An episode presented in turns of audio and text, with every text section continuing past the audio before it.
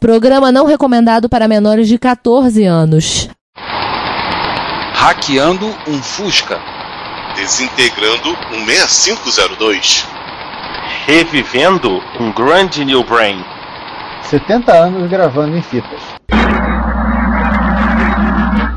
Aqui fala o seu repórter retro, testemunha ocular da velhice do seu PC, com as últimas notícias da agência Retrocomputaria. Bom dia, boa tarde, boa noite. Esse é o 0xF em hexadecimal, ou 16 em decimal, né? É o 16 repórter retro. Não, 0xF não, é 010. Ah, é 010. Nossa. Ah, liga não, eu sempre confundo também. Nossa, enfim, né? É o 010, nossa. O 0xF foi outro, né? Foi o Strike. Ah, então, é 010. Né? Põe pra mim. É, enfim, o 16 repórter retro, é, né? Porque velho é o seu PC, mas isso vocês já estão carecas de saber, se vocês não sabem, né? Enfim, vocês já deviam saber. Não, César, é, é o César, César, rei, hey, rei. Hey. É, velho é o PC que você acabou de comprar para ajudar no dever de casa. Exatamente. Hey, hey, 60K. Ah, é, mas enfim. É, hoje nós temos aí um quadrado, um quadrado Sim. perfeito, né? Quadrado mágico? Não, não é mágico, perfeito. né? é, ah. Enfim, é, eu sou César Cardoso, vocês já sabem, quem é que tá aí também? Eu, Ricardo Pinheiro. Eu, João Cláudio Fidelis. E eu, Giovanni.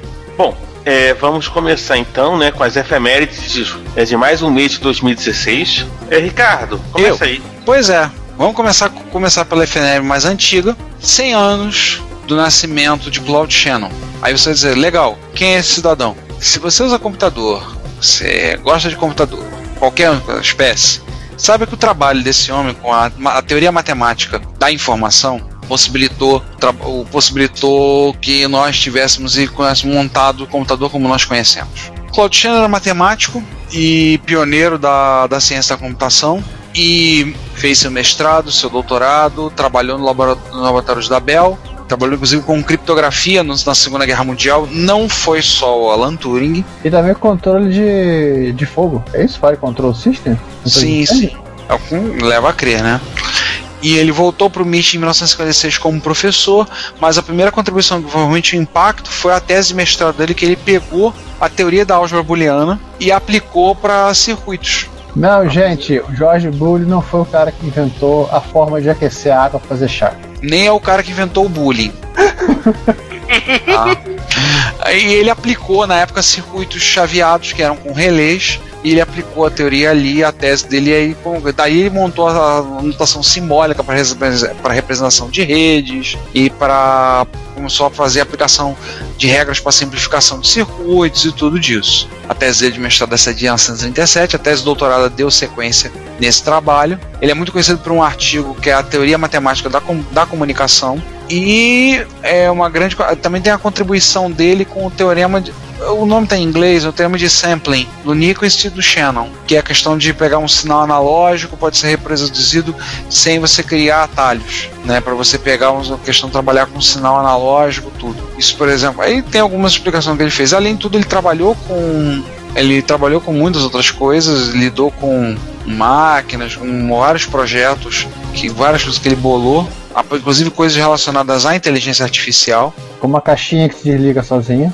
Sim, a caixinha que se desliga sozinha e o e aprendizado do, do andar no, no, labirinto, tudo. Ele faleceu em 2001, teve Alzheimer, infelizmente, no fim da vida. Tá? Então, uma pessoa assim extremamente relevante para a história. Não foi só o Turing, foi outra pessoa que foi extremamente marcante, mas o, o Shannon também. É, porque o Shannon, na verdade, ele, quando ele ganhou esse título de pai da, da era da informação, pai da teoria da informação, porque, na verdade ele, ele, ele trabalhou também né, em toda a parte de sampling, trabalhou em, em, em, em relay, ele trabalhou até em inteligência artificial. Sim. Assim, ele tem uma série de coisas que ele é, né, que ele trabalhou ao, ao, longo da vida, né? E, e, né, basicamente, por exemplo, todo o pessoal de DSP, por exemplo, que é uma coisa que hoje é essencial no, no né, nas nossas comunicações e basicamente num mundo cada vez mais é, é, né, dependente né, de, de ondas eletromagnéticas, é absolutamente essencial o trabalho, trabalho dele. Como também é essencial para modem, né? Eu acho que sem o trabalho do Tiano fica muito difícil a gente, por exemplo, ter um modem. Sim. 53, sei lá, um modem de 300, ou sei lá, se modem de 1200 que você guarda com tanto carinho no seu, seu micro clássico, né? Já que certamente você vai utilizá-lo no, no apocalipse zumbi, e vai mesmo. Você vai puxar uns fios, de- uns fios de, no poste e vamos que vamos. Vai, vai, vai É. mesmo. As Aliás, pessoas ficam zoando, mas quando tiver apocalipse zumbi, esse pessoal que guarda o modem 300 vai, vai ser a salvação da humanidade. Pois é. Aliás, só pra complementar aqui, né? é, a gente não falou a data, né? Foi dia 30 de abril de 1916. Então ele entra pro ranking de, de grandes pessoas que nasceram no 30 de abril, como eu, Juan Castro. Ai. Caraca, olha. Próximo, olha a humildade, olha a humildade do nosso integrante do nosso podcast. Você tem que entender, você tem que entender que assim, é, ele é tão humilde que ele se orgulha disso. Aham. Sim, e mandou fazer um diploma. É, João, João, se diverte aí no próximo, por favor. Opa! 70 anos da primeira exibição da tecnologia da gravação de fita. Cara, eu só, só tenho uma coisa a dizer antes da, da gente comentar tecnicamente a coisa. Muito chá de fita cassete, hein? É, vamos explicar a piada, a piada interna que é quase Não. externa. Não. Deixa, deixa o Não. pessoal. Deixa o pessoal. João, João, quem sabe o que é chat de fita cassete já sabe não vai- e não precisa de explicação. E se você não sabe, algum amigo seu sabe, pergunte pro amigo seu que sabe o que é chat de fita cassete. E se você não sabe, aparece num encontro de MSX ou algum outro encontro, pergunte. a gente conta a história, tá? É, boa ideia, boa ideia.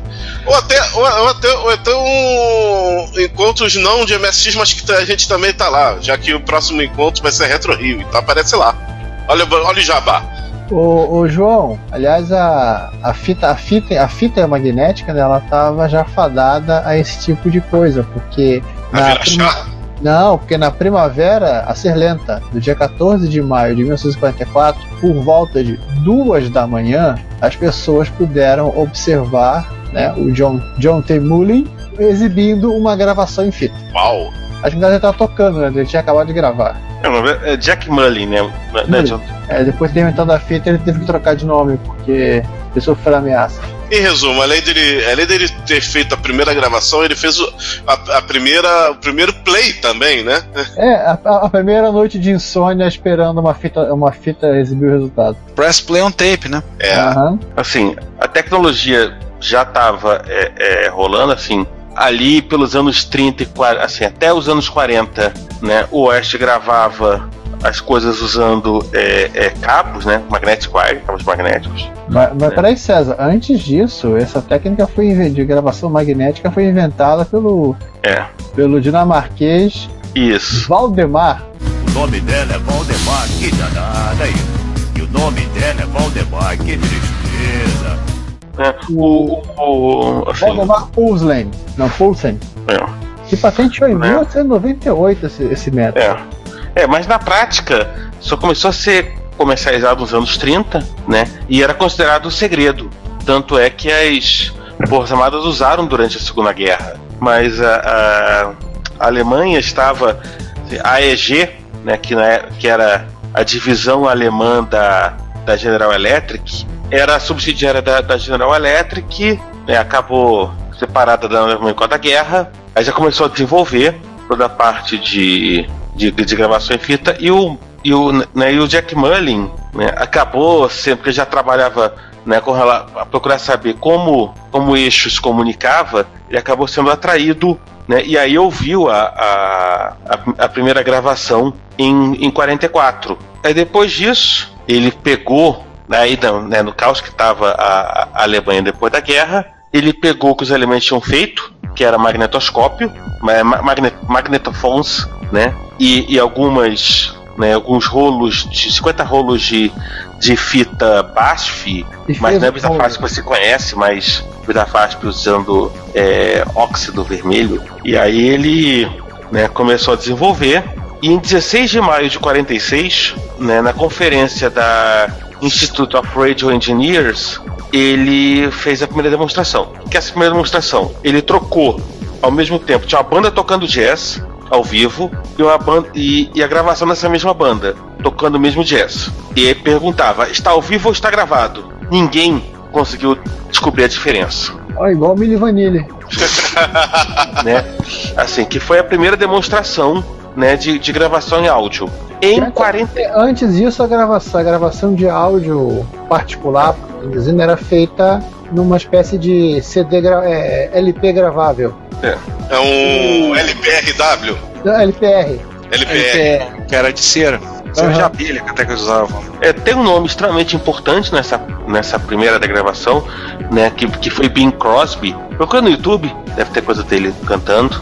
Que, Com certeza. entre outras coisas, detestava tocar ao vivo. Porque, assim como ele é extremamente perfeccionista, e ao vivo nunca fica a mesma coisa do que você gravando num estúdio, né? Tudo fechadinho, aquela coisa toda. O, o equipamento tunado. E ele foi o primeiro artista a fazer um, um programa de rádio gravado. Foi em, ele gravou em agosto de 47. é, né, isso foi pro ar em 1 de outubro de 47. E também o Bing Crosby, que depois acabou é, pegando o Jack Mullin para a equipe dele, ele tentou.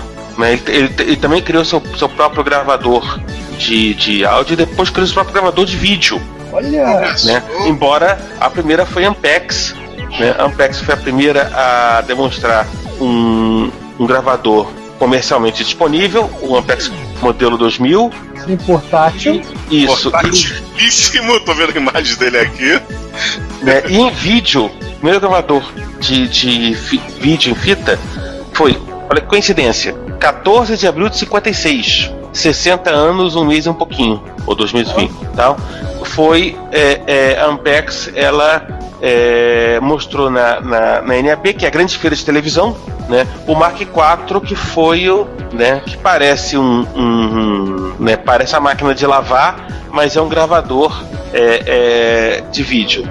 E aí, mais 10 anos, a Philips diminuiu né, o tamanho das fitas de, de áudio por cassete. E mais 10 anos, Sony é, né, introduziu o Betamax. E o Walkman no caso do. Isso. do player. Não, o fone, o fone de ouvido no, no gravador de no gravador cassete. Exatamente. É, só um, um parênteses que eu queria fazer é que eu acho que o Bill Crosby foi super determinante para essa tecnologia, que um, graças ao perfeccionismo dele, porém ele era, ele era uma como é que é? Uma sumidade, como é que é, inquestionável na música, que essa tecnologia foi tão ab- abraçada pela indústria, né? Tendo um padrinho de tal magnitude, Teve, assim, sim, teve também outros padrinhos. Se você observar, é, a Ampex era muito forte e, né, o próprio, é, né, uma outra figura extremamente importante que foi, muito importante que também trabalhou é, em cima disso, foi David Sarnoff, que é uma figura absolutamente seminal no rádio, na televisão americana e, e talvez mundial. E além disso, a Ampex tinha como, né, parte do- time dela, um, na época moleque, chamado Ray Dolby.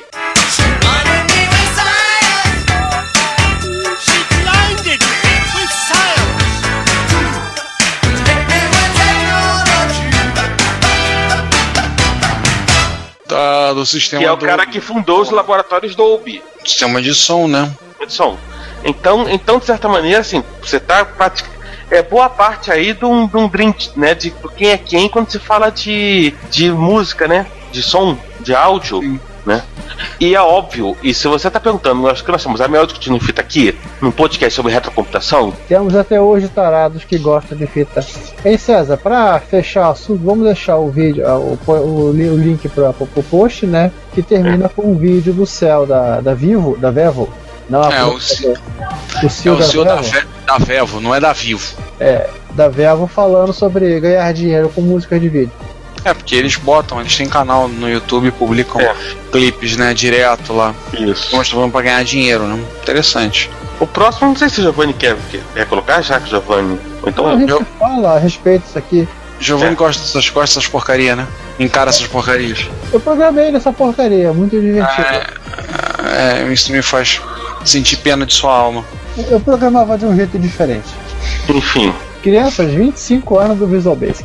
E aqui, da data com 91, a Microsoft liberou pro mercado a versão em Windows do de uma linguagem de programação. Acho que essa foi a primeira linguagem de programação que eles, que eles liberaram para a interface inteira em, em, dentro do Windows, porque o Microsoft C, que era em tese o SDK padrão para desenvolver aplicações para o Windows, ele tinha mais da metade do, dos, dos programas de DOS, não rodavam no Windows. Ai. E lembrando que a Microsoft sempre, Microsoft sempre teve uma uma além de estar extremamente ligada sempre à linguagem de programação, é, ela, ela conseguiu trazer toda esse essa herança do Basic da Microsoft, que indiscutivelmente foi o Basic, foi o dialeto do Basic mais é, influente e é independente do que você acha do, do, né, do, do dialeto do Microsoft, se você gosta ou não gosta, não gosta, não gosta, enfim. Mas é, mas é é o dialeto mais influente de Basic, é o que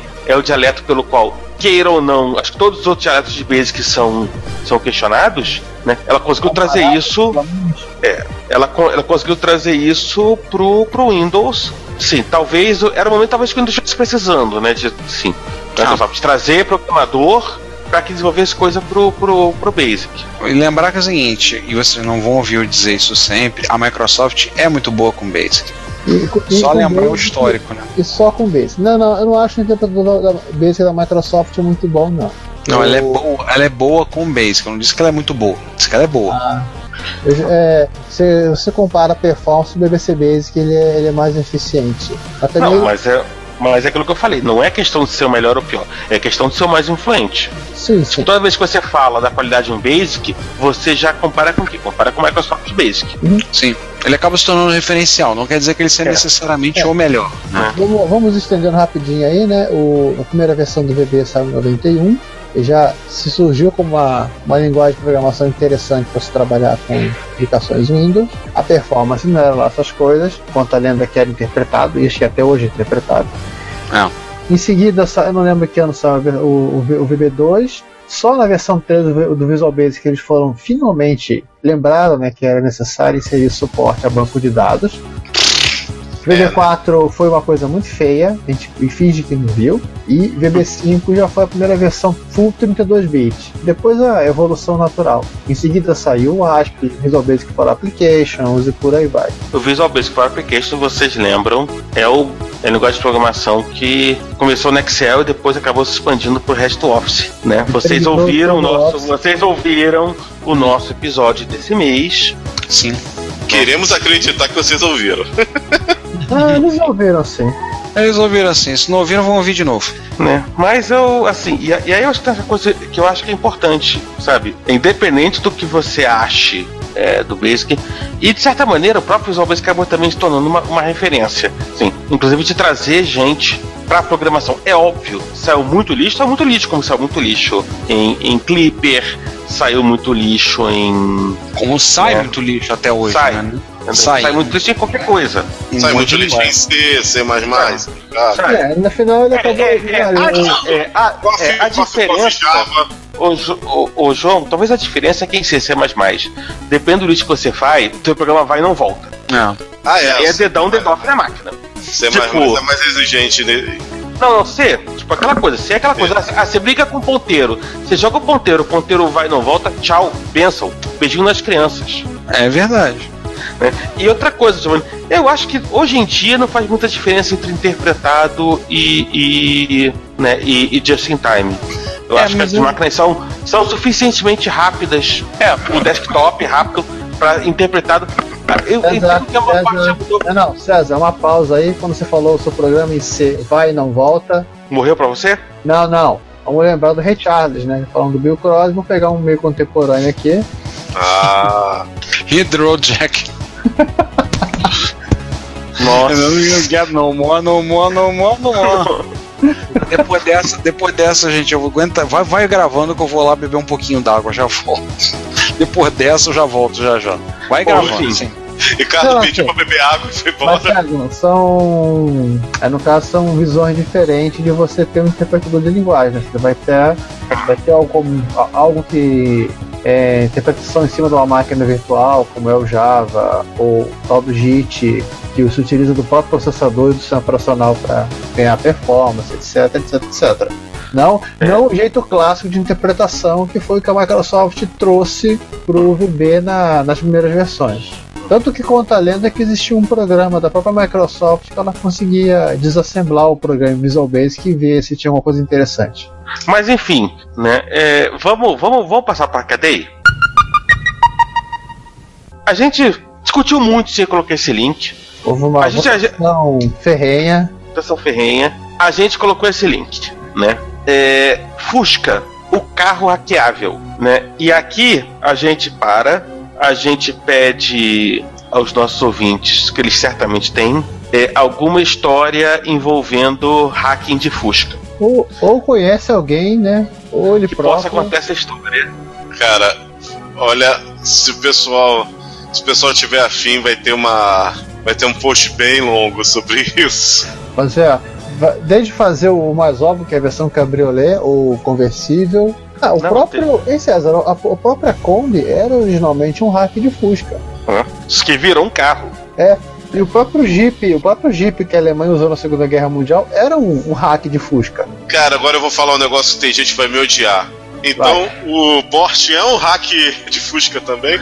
É, o cara que fez o, o Fusca, o Fusca, chamava-se Ferdinand Porsche, Sim. Então, né? Assim, a, a, a história da Porsche e da Volkswagen, elas estão interligadas o tempo todo. Inclusive, hoje em dia, em termos de, é, é, é, né, né, em termos de, de empresas.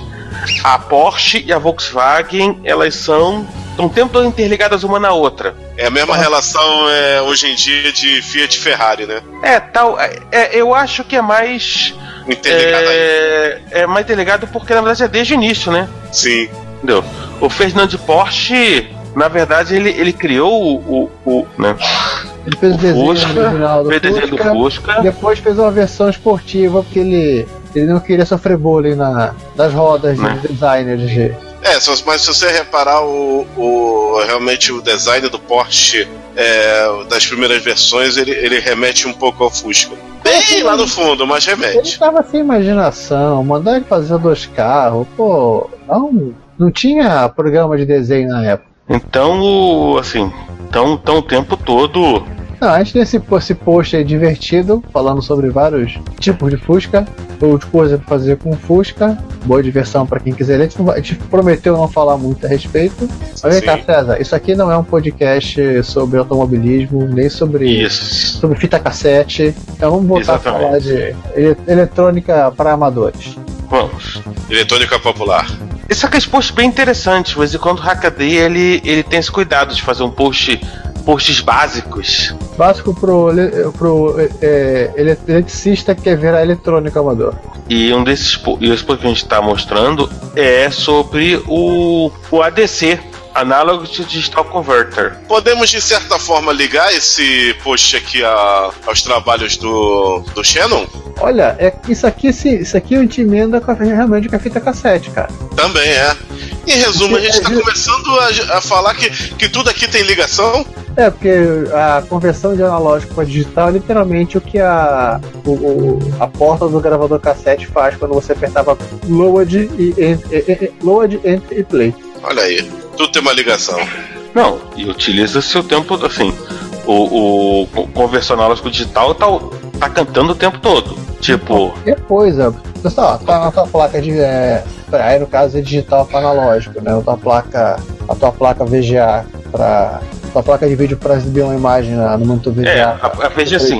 É, hoje, o- é, hoje em dia, tipo, se você tem uma placa, né, uma, um- uma PC Express com a saída HDMI, é tudo digital. Uhum.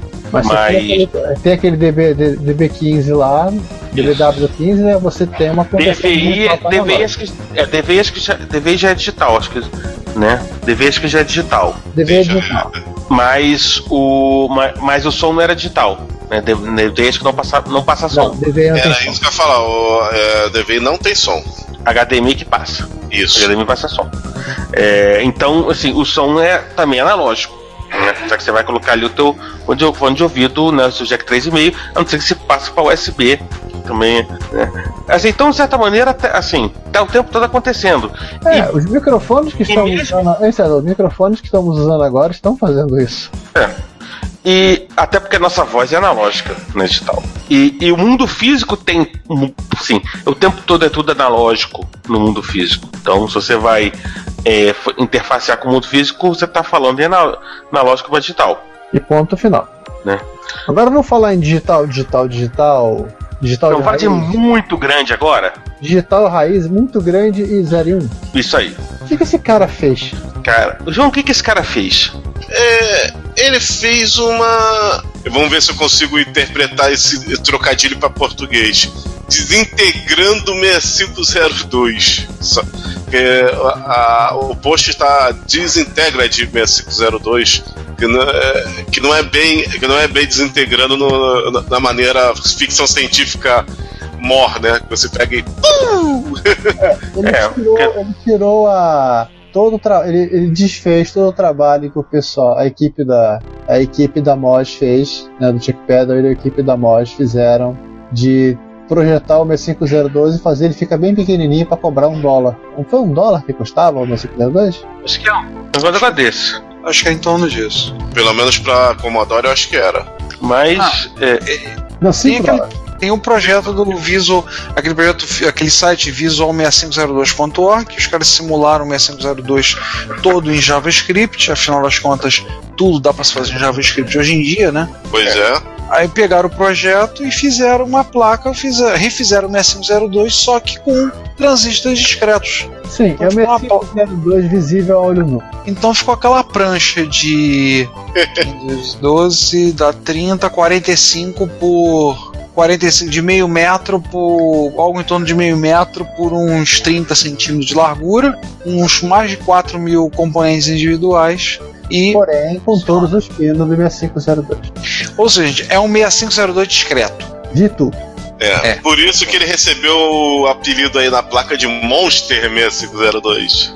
É, É. verdade. E, e o mais interessante é que um pouquinho depois, a própria, a própria HDI voltou.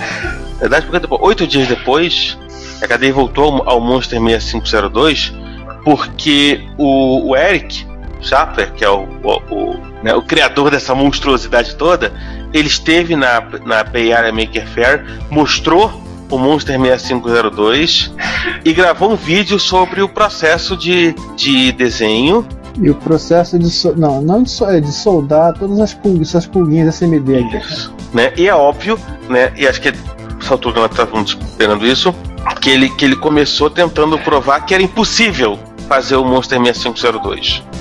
Até o momento que ele chegou à conclusão de que se, não havia como provar que não era possível, e ele teve que fazer. Pois é. Bem, ah, não leia os comentários, por favor, gente, mas vocês vão reparar que existe um comentário do tipo: Eu gostaria de ver um 386 assim. Caralho, É um planeta. É, o cara falou o quê? Só 80 vezes maior. caralho. Fico imaginando um processador, não tô dizendo nem da atualidade, mas assim, um, um mid-range, assim, um Pentium 4 discreto. Ô César, a primeira coisa que o cara faz é comprar um terreno pra colocar uma placa. Vocês falaram disso, me lembraram daquela lenda que, que a Tecnobyte pensou em fazer o, fazer o FM todo discreto. É, seria uma coisa assim. Detalhe, tem que levar em consideração que isso aqui só ficou pequenininho porque o cara usou SMD.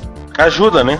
Ajuda, né? Se ele não fizesse, fizesse do jeito clássico, du- é, duplique o tamanho da placa. No mínimo. E eu vi nos comentários aqui, alguém perguntou, isso aqui, você- você- eu poderia ligar isso aqui num Apple II ou algo parecido? Bom, boa sorte. Pra conseguir É. fechar o 6502. É, só não fecha. O, o Apple II, aliás. Né? Fora a quantidade de fio que vai ficar da placa pra, pra essa não, placa. 40 fiozinhos num soque- é, indo pro soquete do processador e espetando nele. O problema é, a- é visualmente a aparência que vai ficar, né? É. Ele trambou do lado de fora, né? O pessoal perguntando: que placa de expansão é essa pro seu Apple II? né? ou, ou, ou então você pode comprar né, um, da, um, um daqueles clones de Apple II que o pessoal colocou em gabinete de, de, de PC, que aí acho que cabe. E usar como tampa. Usar como cabe. É. Tipo aqueles. Tipo aqueles da Spectrum, né? Spectrum Isso. Edge, aqui nacionais. Isso. Esse- aliás, aliás, vale a pena o vale a pena o, o segundo post porque tem a, a foto comparativa, né? Ele tá, o, o autor, o criador e criatura. Sim. Nota mental pra, pro pessoal que nunca viu: o Spectrum Edge é um Apple em gabinete de PC, XT. Calcula. É, daria uma bela tampa. Um pequeno monstrinho. Ok, que o. Aí nós temos, além da fonte, que é o mais parrudo aqui do Apple II, duas unidades de, de drive também lá dentro. Então é. A fonte XT. Aliás, já que a gente falou de Apple II, vamos falar de Apple III? É, né? É, aí. Aí. Apple 3, cara. Aquela, a- o, o Apple 3, o computador que vinha no manual dizendo levante ele, levante ele algumas polegadas da mesa e deixe cair no chão, deixe cair na mesa para O poder próprio. encaixar o soquete. Sim, esse mesmo. Cara, a Apple III é uma máquina que, junto com o Commodore PET, eu nunca vi rodando ao vivo. É, e é o tipo da coisa assim, me desculpem, me desculpem os fãs da Apple, mas Apple, Apple 2 é legal, Apple 3, desculpa, não. Não. É, na verdade, o, esse Apple III aqui é o Apple III réplica, né? É o HAL, HAL 2. Ele é uma, um case de Apple III para Raspberry Pi. Ah, tá. É claro, você pode rodar em emulador, ninguém te proíbe de fazer isso. É, mas a, mas a manha, né? Ele. Assim, é o trabalho que ele teve para modelar a réplica para ficar o mais próximo possível do, do Apple III. Sim, atenção, é um vídeo de 15 minutos acelerado, com todo o processo de criação e montagem do gabinete. Bem legal. É, Eu, tô, eu tô vendo aqui, realmente. E é bem acelerado, pô. senão não dá. Porque tem que ser, né? Tem que estar bem, bem, bem azeitado para seguir, seguir em frente, né? Nossa. Já que a gente contou, né? 2, 3, vamos pro 40? vamos. WD-40? Sabe? WD, WD-40. E 40 usos, 40 usos pro WD-40. Tem gente que faz sites e divulga as maravilhas do WD-40. Bem, eu já fiz algumas, algumas acrobacias aqui em casa com um pouco de WD-40 para poder resolver uns probleminhas. Lembrando, gente, é, cuidado ao usar o WD-40. O WD-40 não serve para tudo, como eu vejo muita gente falando, falando por aí. É, não dá pra colocar no pão. O que mais? não é esse tipo de tudo que eu estava me referindo. Mas é. Cuidado com o WD-40. Eu vejo muita gente falando, ah, eu, eu limpei meus cartuchos do videogame X com WD-40. Não, gente, Ai, não faça isso.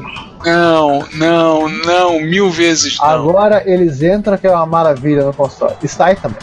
Só não funciona. Você, lu- você lubrificou o. Eu não vou nem falar porque ia, ia, ia, ia elevar a categoria para 18 mais. Não, não, então agora eu vou levar a categoria aqui, porque eu vou ler o, o título do vídeo, que é o Homemade Penetrating Fluid.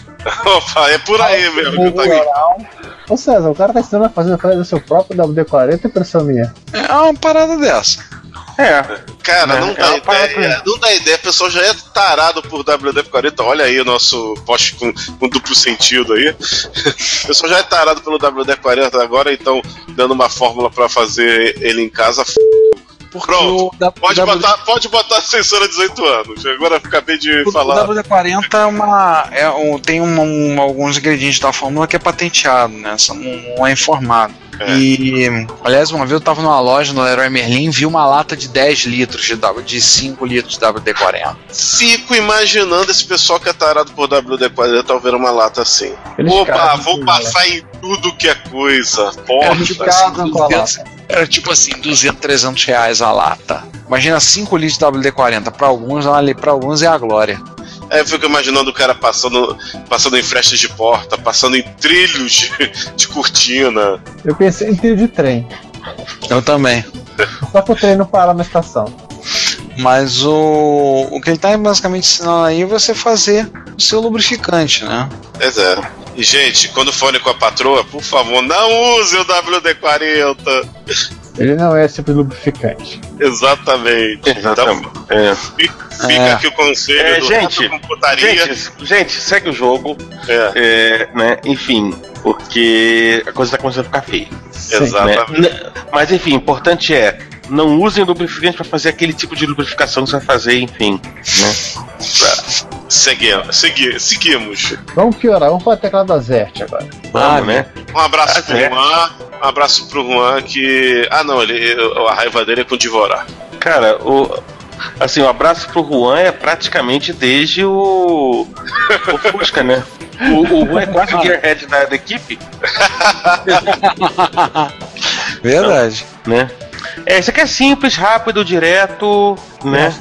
Tinha, um- é, o cidadão não tinha o que fazer, é a única explicação, né? O cara comprou, o tal de Tony Pigram comprou um Alcatel Minitel 1 e transformou em um terminal serial USB pro Raspberry Pi dele. Aliás, a, a coisa boa aqui é que ele comprou um terminal Minitel, Alcatel, né, feito, em tese feito na França, porém com teclado QWERTY, porque era o que o, os que estavam à venda no mercado inglês. Bom pra ele, isso. Não, eu tive, eu tive contato com esse mesmo modelo aqui, esse mesmíssimo modelo, em 1989. Nossa, onde é que você viu isso, Giovanni? Palácio Gustavo Capanema, o prédio do MEC, uma exposição do Instituto Pasteur. Eles tinham, era centenário, bicentenário, coisa assim, e eles trouxeram dois carinhas desses, que era ligado num PC escondido, onde você Ah. acessava o- a página, o- a homepage do Instituto Pasteur no, no Minitel. E eu lembro de ter olhado isso e pensar, nossa, parece um TK-85 com um monitor embutido. Pois é, não tá errado não. Teclado é muito parecido, inclusive. E aí a gente, a gente só tem que falar malditos franceses de botar um, um terminal com um teclado desse, né? Não, não, Liberté, Galité, Fraternité e Azert. É, mas aí um terminal desse é legal, hein? Era um É, negócio desse. não, aí, é, não é muito. Né, assim, particularmente a parte de hardware não é muito difícil. Né, o, o, né, o Intel tranquilo, é um cabinho aqui, um level shift, nada demais. Mas a parte de software é que é. Né, é que é meio, meio chatinha. Mas também eu acho que com um pouquinho de paciência qualquer pessoa consegue fazer. É, é só ler a documentação que o cara. Aliás, eu, eu conversei uma vez com um francês a respeito do, do Minitel. Ele falou que ele lembrava de- dele e o pai dele usarem isso para ver o resultado dos jogos de futebol. Loteria esportiva, né? Ver a zebrinha. É, a Messier Le Zebra. Isso é lembro, bem lembrado. Aí vamos voltar um pouquinho no passado, a gente já falou do, do Minitel, vamos falar do cara que não inventou o computador pessoal. Ué, a gente vai falar de uma pessoa que não fez nada? É Steve Jobs. Ah, tá. Então é quase um. É, é quase um post de denúncia? Tan, tan, tan, tan, Mais ou menos. Não, não é um post de denúncia, até porque o cara fez questão de dizer que ele não inventou o computador pessoal. Ah, tá. Então, pessoa. Pessoa no, no mínimo humilde e sensata. É, Ele não fez que nem o Steve Jobs. Ele não inventou o computador pessoal. John Blackenbaker não inventou o computador pessoal. É, o Kembak 1, a gente já falou do Kembak 1, Sim. né? É, foi o primeiro. Pausa, só uma pausa. Eu sei que não, não tem nada a ver com a história, mas John Blan é, Blankenbaker não seria como João Pão Branco? Ou João Padeiro Branco? Não, acho que Blanken não é não. A, a- a não ser que madeira é Baker, não? seja alemão. O alemão aí eu não sei. Mas em inglês, padeiro, padeiro é Baker, não é Blank. É, Não, Blankenbaker, o nome dele todo esse. Ah, é o sim. padeiro Blanken. Então, curioso, vamos voltar, vamos voltar ao Kembak. Isso. Kembakenbaker. Né? Isso, né? Painelzinho de chave. Olha lá. O primeiro, o primeiro computador disponível comercialmente que não foi vendido em forma de kit, né? Antes Era o mesmo do. É. né? Mas ele é, é, diz que ele não inventou o computador pessoal porque ele diz que muitas pessoas construíram computadores é, com chips lógicos antes dele. Só que essas pessoas não comercializaram. E o, o, e o, e o Kembak não tinha um. Né, ele não tinha um, um microprocessador. Sei lá, tinha os, os TTLs, tinha os, os, os shift registers e tal. Mas não era Ele era discreto. ele era discreto, não era um, né, usar um microprocessador. Essa talvez seja a diferença com relação a, ao Altair, por exemplo, que já vinha. Mas ele diz que ele não. Ele diz que ele só programou um computador. Ele diz que não é, criou o primeiro computador pessoal porque outras pessoas criaram antes dele, só não comercializaram, né? O que, o que no final das contas eu acho que é uma questão extremamente interessante, porque Pois é. né? Porque, porque você está falando de uma época, assim, anos 70, em que é, é, é, basicamente surgiram computadores um atrás do outro até a. E vocês lembram, a gente falou é, no, no episódio que a gente falou do PC. Vocês lembram que a, que a gente. Que a IBM já tinha computadores desktop já lá né, no início dos anos 70 até 77, né? Quando saiu a Santíssima Trindade, de certa maneira, toda hora tinha um computador novo aparecendo, uma- um, um avanço novo. Seja em kit. Muitos não comercializaram. Seja em kit, seja em caixote, seja em protótipo. Ele fez essa máquina em 71, né? É. E o que que sim, só vamos passar aqui, então, o que, que que ela tinha de interessante? Eu vi a descrição da máquina aqui, ela tinha 132 TTLs, ou seja, ele era, ele foi a plantação de 34LS original, tinha 1024 bits de shift registers e 256 bytes de memória. Bom, vamos passar então pro próximo? Ele não tinha ROM, Não, tinha ROM. e não era rápido. Mas era para um experimento, né? E podia ser programado simplesmente puxando o 0 e 1. É, né? Podia ser programado simplesmente brincando de puxar Tudo de um lado você, pro outro. tudo que você precisa para uma tarde chuvosa. É, vamos começar então, vamos passar pro próximo ponto. Vamos mandar um abraço pro Alfredo. Ora, mas qual dos Alfredos? É. O Alfredo do, do, né, da missão do raio catódico. Alfredo Henrique. Ah, Né? Alfredo da missão do raio catódico. Né? Porque o próximo é dedicado a ele. Degal sim. Que isso? É de comer? É de beber? É, né, é de passar na mão? Hoje no Low Repórter. What the hell? Legal, se o que é? Onde, onde ele vive? Né? Eu ia fazer uma piada muito tosca. Vamos, vamos simplificar pro povo que é do. Neil deGrasse Tyson. Deve ser ele. Vamos simplificar pro povo que é de. O povo que é do LCD pra cá, né? O Degauss é o procedimento de desmagnetização da, do seu tubo de raio catódico depois de que ele com o tempo foi se magnetizando para um lado para o outro, ou por questões de uso natural, ou porque seu filho resolveu ficar brincando de fazer arco-íris com, com um imã na frente da tela. Pois é, gente. É, imã e televisão com, com televisão de tubo não é legal. Vou fazer. É fazer a transição, né? Você sai, por exemplo, do livro para um negócio na internet, vai ver que há mudanças. Tem gente que não aceita bem isso. Gente que eu falar e vira o nariz, que não pode ter mudança, não sei o que. Ai, ai. Isso aqui é, queremos monitores LCD com Degauss. O legal é basicamente o processo para você desmagnetizar o tubo, né? Na verdade, o processo de degaussing, e, e, o termo degaussing ele surge até antes. É, durante a, voltamos à Segunda Guerra. O maior desgaussiador da, do Japão Isso.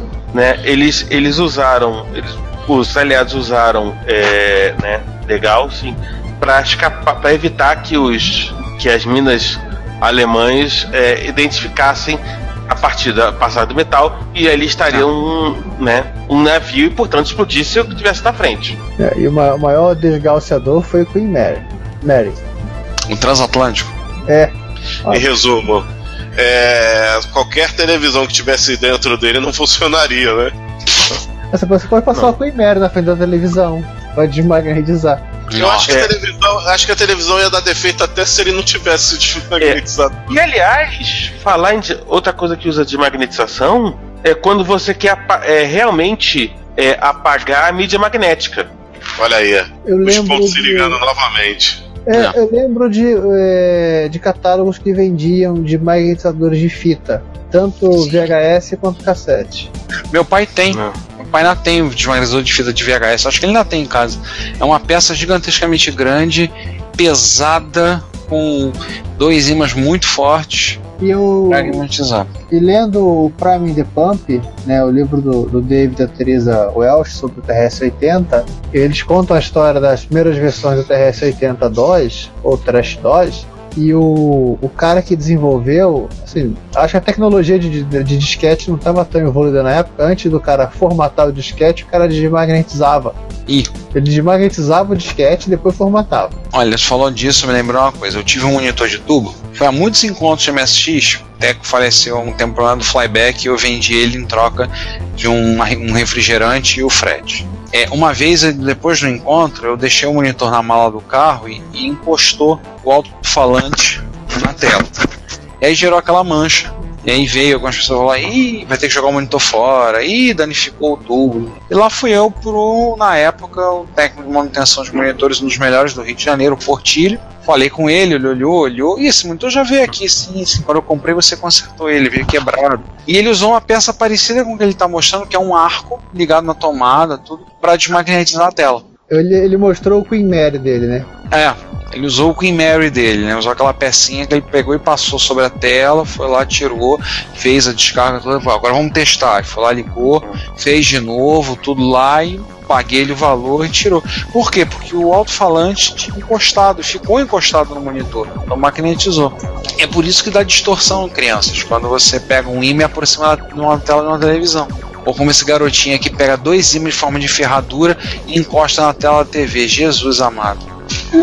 A foto, quem puder, vocês vão ver na, na matéria, vocês vão encontrar. É a matéria que tá no, no Hackaday. Dá Sim. medo, do- dá, dá pena do que acontece com o tubo. É, vamos sair um pouco da, dessa coisa magnética. Falamos de tubo magnético, que é o da, da televisão. Falamos de mina magnética, de fita magnética. Uma coisa que não precisa de energia de, das forças magnéticas para ler 0 e 1. Cartão perfurado. Isso. Mas analógico impossível, né? Não, isso é elétrico. Ah, Isso é a, a leitora dele, né? A leitura. É, não um cartão. Ah, o leitor, ah, o leitor analógico de cartão perfurado chama-se ser humano. É, no caso, esse é um classificador de cartões. Esse que está mostrando é um classificador de 1955 da IBM. Eu acho que eu vi um desses lá no The National Muse- Museum of Computing. Ele só separa os cartões. Gente, agora eu faço uma pergunta: como é que se formata um cartão perfurado? Com Rasga, formar cartão não, não mas facilmente é, é, é né, tipo, ir na, na, ir na papeleira comprar um outro e. E aí, substituir. perfurar de novo? Substituir? É engraçado que o cartão perfurado é uma coisa que teve uma razoável disponibilidade no Brasil até os anos 80. Você não encontrava computadores, gente que carregava sua caixa de cartão. Não, o próprio Aí. bilhete da Loteria Federal era um cartão perfurado. É, Pois é. e daí veio a Verdade. famosa história, né? É, hardware que você chuta, software que você deixa cair no chão. É. Mas é, posso contar um segredo? Os mainframes da IBM, mesmo os modernos, saídos da fábrica, ainda tem o conceito de punch card. Não tá disponível, né? Você, não, não, você, pode conectar. Se ela for, se, ela, se tiver uma, uma, uma leitura de cartão perfurado, qual a interface? Eu não lembro agora do tipo de interface que é. USB. Não, não é USB não. Eu esqueci que, é que, é que falhou o nome agora. Mas se, se tiver para conectar, é capaz de você conseguir fazê-la funcionar. Porém, ela, ela é emulada por software no sistema operacional do mainframe. O que é ab- absolutamente natural, porque Ah. é, né, você, você vai ter que. Você muitas vezes você compra um mainframe novo, mas você tem que rodar aquelas aplicações de 40 anos atrás. Rodar seu emulador. Cara, o, o sistema de folha de pagamento da estatal do sistema elétrico onde meu pai trabalhava foi feito nos anos 70. E ele participou, inclusive, da equipe que desenvolveu. Escrito em Nossa. COBOL. Eu acho que eles vão reescrever esse programa. Nem f... Pode botar aí o- a, a vinheta. É ruim hein, que vão reescrever essa bodega. Ué, Não, o, eles não tá errado, software, o software do. O software Não, da, até a- da folha de pagamento do governo da, do governo da, da Califórnia também é em COBOL. É, até eu acho que o pessoal vai acabar reescrevendo por causa da. Assim, né, na verdade, por outros motivos. Por exemplo, é, eu imagino que seja uma coisa relativamente complicada, né? Você pegar essa, essa informação lá do, do dos punch cards do mainframe e tipo passar eletronicamente pro banco. Então, né, no, no, no caso do Brasil, você vai ter que né, jogar essas informações para a caixa de alguma maneira. Até para você poder arquivar é mais fácil e melhor você transformar isso em outra coisa. né? Mas enfim, mas realmente, se você não puder. Tá funcionando, não reescreva. É, né? A vida é isso. Não, não, eu tenho uma teoria diferente. Eu acho que software tem que ser reescrito a cada dois anos para poder manter a- o algoritmo vivo na cabeça. Vamos, vamos fechar esse sessão Hackaday. Seguinte, é, tem um, um jogo chamado Kerbal Space Program, que é um, um- um simulador de programa espacial. Você encontra no Steam, tá acho que 70 reais. Tá caro, hein? Pra. É que, A é que é um jogo novo. É que é um cara. jogo novo. É lançamento. Ah, lançamento. Ele tem um ano e pouquinho. Assim, é um jogo relativamente novo. Assim, e saiu agora, esse, esses dias saiu pra, pra PlayStation 4, o Xbox One e o Wii U. Né? É, tem um ano já em, em Windows, Caraca, lembraram do Yu. né? Mac OS e, e, e Linux. É um jogo de simulação espacial. Lembraram do macOS. Né? E que tem, mas, mas, você não, mas você não precisa comprar é, no Steam, mas é óbvio, Ô, César, né? César, É mais fácil. César, rapidinho, só uma pausa. Ô, João, eles fizeram naquelas bibliotecas que geram pra tudo possível e imaginável. Sim, mas mesmo assim, às vezes o pessoal, mesmo dessa biblioteca, ignora essas plataformas. Prossiga, César. É, tá 40 dólares se você comprar diretamente. No Steam tá 70 e poucos reais, né? O Steam é legal, né? Com certeza. E, né? Né, né, Nesse momento, alguém, alguém nos comentários dirá que Gabe Newell é o caminho, a verdade e a vida. Sim, verdade. Aliás, Steam, um beijo e estamos aí pra qualquer patrocínio, tá? né? Olha, olha, eu, eu acharia ruim se Steam, sei lá, 50 reais por mês de, de voucher pra comprar jogo. E eu faço, e eu faço cosplay do Gabe New, já que eu sou mais parecido com ele daqui do grupo. Ai. Ai, vamos voltar, esse não é um podcast sobre Game New. Não, não, É. E nem sobre Steam. Olha, um dia, um dia pode ser, hein? Nunca- enfim, A Valve Mas- um dia vai ser citada aqui. Mas até lá, Sei lá. Mas enfim, esse jogo que é Evolve Space Program, que é um jogo que ga- ganhou um certo. Né, né, que tem uma certa fama. O pessoal de. Né, tá todo trabalho. Assim, acabou atraindo muita gente que trabalha com exploração espacial, a NASA, o pessoal da NASA, o pessoal do, do né, da SpaceX, questão. E Vince Weaver, que em outros momentos fez um, um abre aspas PowerPoint fecha aspas em Apple Soft Basic ele resolveu fazer uma versão do Kerbal Space Program em Apple Soft Basic, com direito a um disquetinho e tudo. caraca! disquete, disquete single quarto. Segundo quarto. Vem cá, o nome do planeta é Gebedaia. É um nome legal pra um planeta. E o, cara começa, o- e o cara começa o vídeo usando o famoso display do nosso querido De Volta pro Futuro. É, porque, porque na verdade a brincadeira que ele faz é o seguinte: ele tentou usar o, o- a máquina do tempo para pular no futuro e pegar uma versão menos bugada do Kerbal Space Program. Só que, obviamente, que não deu certo, né? Máquinas do tempo nunca funcionam, isso é a verdade. Ao menos não da maneira que você acha que ela deveria funcionar, né? Exatamente. né? E ele parou em 87 num mundo alternativo onde saiu uma versão do Kerbal Space Program para Apple II e ele trouxe essa cópia para o nosso mundo. Na verdade, ele programou em Apple Soft Basic. Cria- criativa propaganda. E aí ele tá testando no, no vídeo em tempo real num Apple de verdade, hein? Um Apple 2E de verdade. Pra, pra, pra mostrar que não é, não é só propaganda enganosa, não. O cara fez e mostrou. Nossa, tá, tá bem legal, hein? Mostrou que não é PowerPoint. Né? Não é, não é. É, Né? Tá vendo? Bom. Sai mais jogo pro Apple II hoje em dia do que pro, pro macOS. Eita, João arrumando briga. Eita, Olha, pessoal, pessoal de Apple, a gente acha. É, pessoal de Mac, a gente acha vocês legais, tá? Só o A, João. maio- a maioria, tá? A maioria de vocês são, são gente boa, são pessoas legais. como é que é? Só falta o Ricardo daqui a pouco falar: não nos mata, por favor. Bom, Mas olha só, cara, tá, tá, tá bem. Tá, o jogo tá bem honesto, cara, pro Apple. mas vamos deixar o momento Apple II de lado e vamos para né, uma das nossas sessões prediletas. Rise from your grave. Isso, momento Alter de Bias. Né? Esse aqui foi. E aí é, nós, nós temos cinco posts do, do Nightfall Crew, Chad e sua turma, É, levantando sendo um morto e um lamentável. Vamos começar pelo morto. Vamos. Agora, finalmente, o que, que é o bendito do, do grande New Brain? Era o computador que o Ministério da Educação britânico achava muito legal colocar nas escolas. Mas acabou botando o BBC Micro. É, o Grand New Brain, ele começou na Sinclair Radionics, Isso é velho. né? 78, que era para ser a princípio um, um competidor do, do Apple, né? O Mike Whitefield era o designer e o Bezos Smith fazia a parte software. Sinclair Radionics, chefe Sir Clive Sinclair. Sir Clive Sinclair, no final dos anos 70, tinha um objetivo na vida, um computador a menos de 100 libras. Sim, O Grand New Brain não ia sair a menos de 100 libras. claro que não. Tinha um tubo de imagem acoplado nele. né? Já que Pois o Grand é. New Brain não ia sair a menos de 100 libras, o que, que ele fez?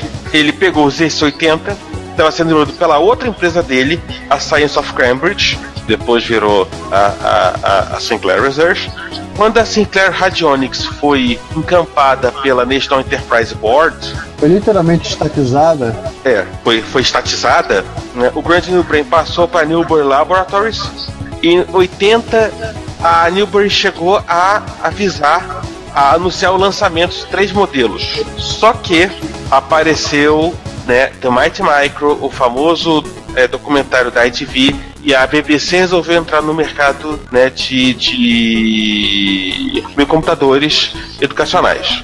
Tô vendo que Né? ele trocou um bocado de coisa, hein? Teve vazamento, capacitor que vazou. Não, Olha, teve, Assim, teve um não, não, versão francesa assim. também. Isso, né? Aí a, a- só para terminar a história, a princípio a BBC escreveu, né, as especificações da concorrência para o Grand New Brain, só que aí aconteceram duas coisas.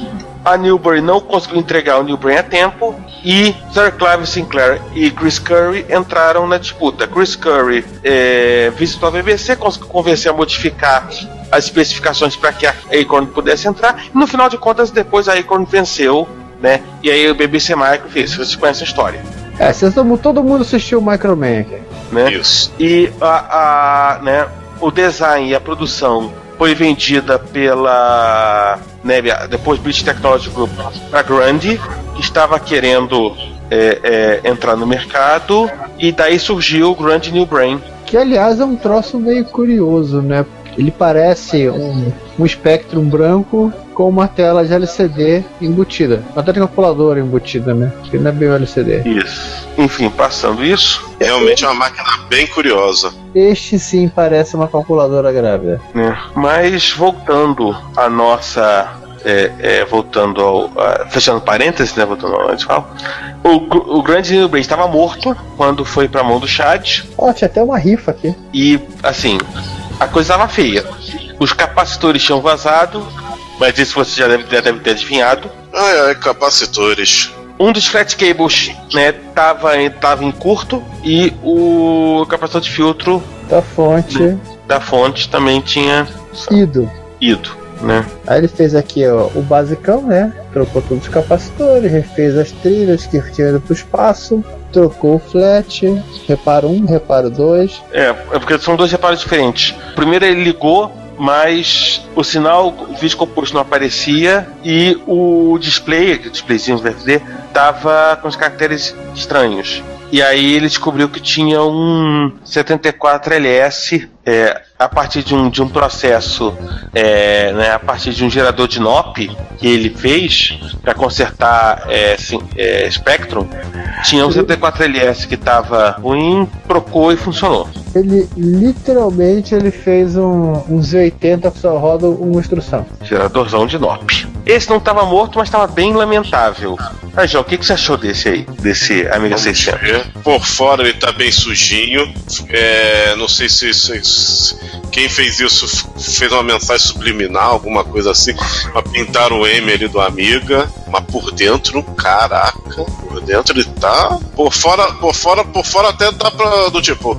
É, tem que tomar um banho de loja, mas tudo bem. Agora por dentro, a placa dele tá bem judiada. Opa, quero ver também. quero. É mais um daqueles amigos que o pessoal tá resgatando enterrado nas ruínas de Pompeia. Olha, eu não Por sei, aí, mas eu tô por aí. imaginando que é por aí. Tá parecendo uns, uns amigas de escavações, né? É, ele passou 10 horas consertando esse Amiga 600. É, dá pra ver ele por teclado. O que mais que ele fez de divertido aqui? Ele deu, ele deu um banho de loja no bicho. É, quando eu vi essa foto, eu falei, ironia das ironias, né? Pois é. Cara, a coisa estava num nível. É tipo, todos os capacitores da placa-mãe estavam vazando aço. Todos. Não era um, ou dois, ou três. Todos. Olha, fiz até uma, umas gambiarras aqui. É, e, e ele termina o post com It's a shit, but it works. vamos, vamos falar de coisa um pouquinho melhor? Vamos falar de Texas. Tá? É, vamos falar do. É, Texas, né? São duas Texas, né? Peraí, podemos fazer o seguinte: podemos, em vez de falar dos Texas primeiro, seguir todo o pacote Commodore, a gente fala de Commodore 64, depois falamos de PET, aí depois damos um pulinho na. Tudo bem. Na concorrência. Vai no É. Texas. Boa, boa, boa. Tá Voltando. É, vamos então um pouquinho mais pra trás? Commodore 64. Para 64. Mais um Commodore 64. Mais um. Mais um Commodore 64 em TSC. E mais um Commodore 64 em TSC né, com, com tela cheia de lixo. Pô, fiquei- nessa aí. Com um detalhe, E nessa aí não foi memória. Tá Não. ruim. com um detalhe, é pela primeira vez a tela de lixo estava em preto e branco. Ele trocou o PLA 900114 Não, ele trocou a PLA, só tem ela. É, desculpa, trocou a PLA, a, continua a tela de lixo, mas agora em cores. Aí trocou, né, um- um- mais um 74LS e resolveu-se, né, o problema. Mas tela de lixo em, cor, em preto e branco em cores acho que é novidade. O, como a PLA gerencia o mapeamento de memória e a, o VIC-2 ele tem uma área que é chamada de Color RAM, que é a área onde ficam os os atributos de cores, que é é separada, não é sequencial da área onde fica o resto. Se a PLA tá mandando o bichinho para outro canto, faz até um pouco de sentido. Bom, vamos, vamos voltar um pouquinho mais, Bora, o predileto do João, o pet. Garrafas PET. Mas não é qualquer pet, né? É um pet com tecladinho chiclete, 78. Clássico. E esse foi simples. Esse, né, a, a- né, o lixo na tela, né, é oxidação de todos os pinos da RAM, Todos os pinos da RAM. né, tem, né, tem as fotos que ele mostra a oxidação, né, a RAM estava, é, é, eu já, aí é aquela coisa, você tem que raspar cada um dos ICs e depois, né, é, é, né, so- soprar, soprar um ar para limpar, aquela coisa, faz um por um, Ah, foi difícil. Aliás, ele aproveitou e meteu aquela plaquinha pet universal, né? Acho que foi- ah, já, já que tava lá, né? Porque na verdade ele, ele falou que ele tem uma. que ele montou um- uma estação de concerto de pet. né? Um workstation. Né? Muito Então, isso. Portanto, ele não precisa mais ter o computador na, na mesa na hora de, de consertar. Ele pode vai lá, só tira o necessário. Né? Já que o pet não é um computador pequenininho, né?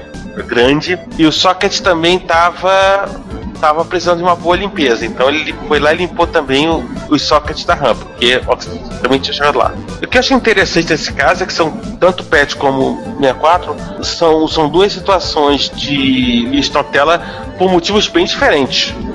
Parecem, mas são bem diferentes. Eu fiquei aqui curioso que ele fez uma plaquinha que permite que você substitua literalmente o tubão de imagem padrão do PET por um LCD. O que já economiza espaço, né? Sim, daqui a pouco algum louco vai querer fazer um PET de um tamanho menor.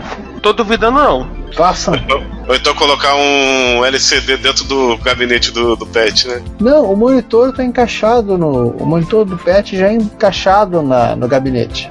Nossa. Pode tirar o tubo e colocar um LCD. Agora em segue vamos falar de TI. Tem. Tex. Aliás, dois tens. Olha o fantástico tecladinho do TI. Um foi simples, né? Ah, é o cartucho.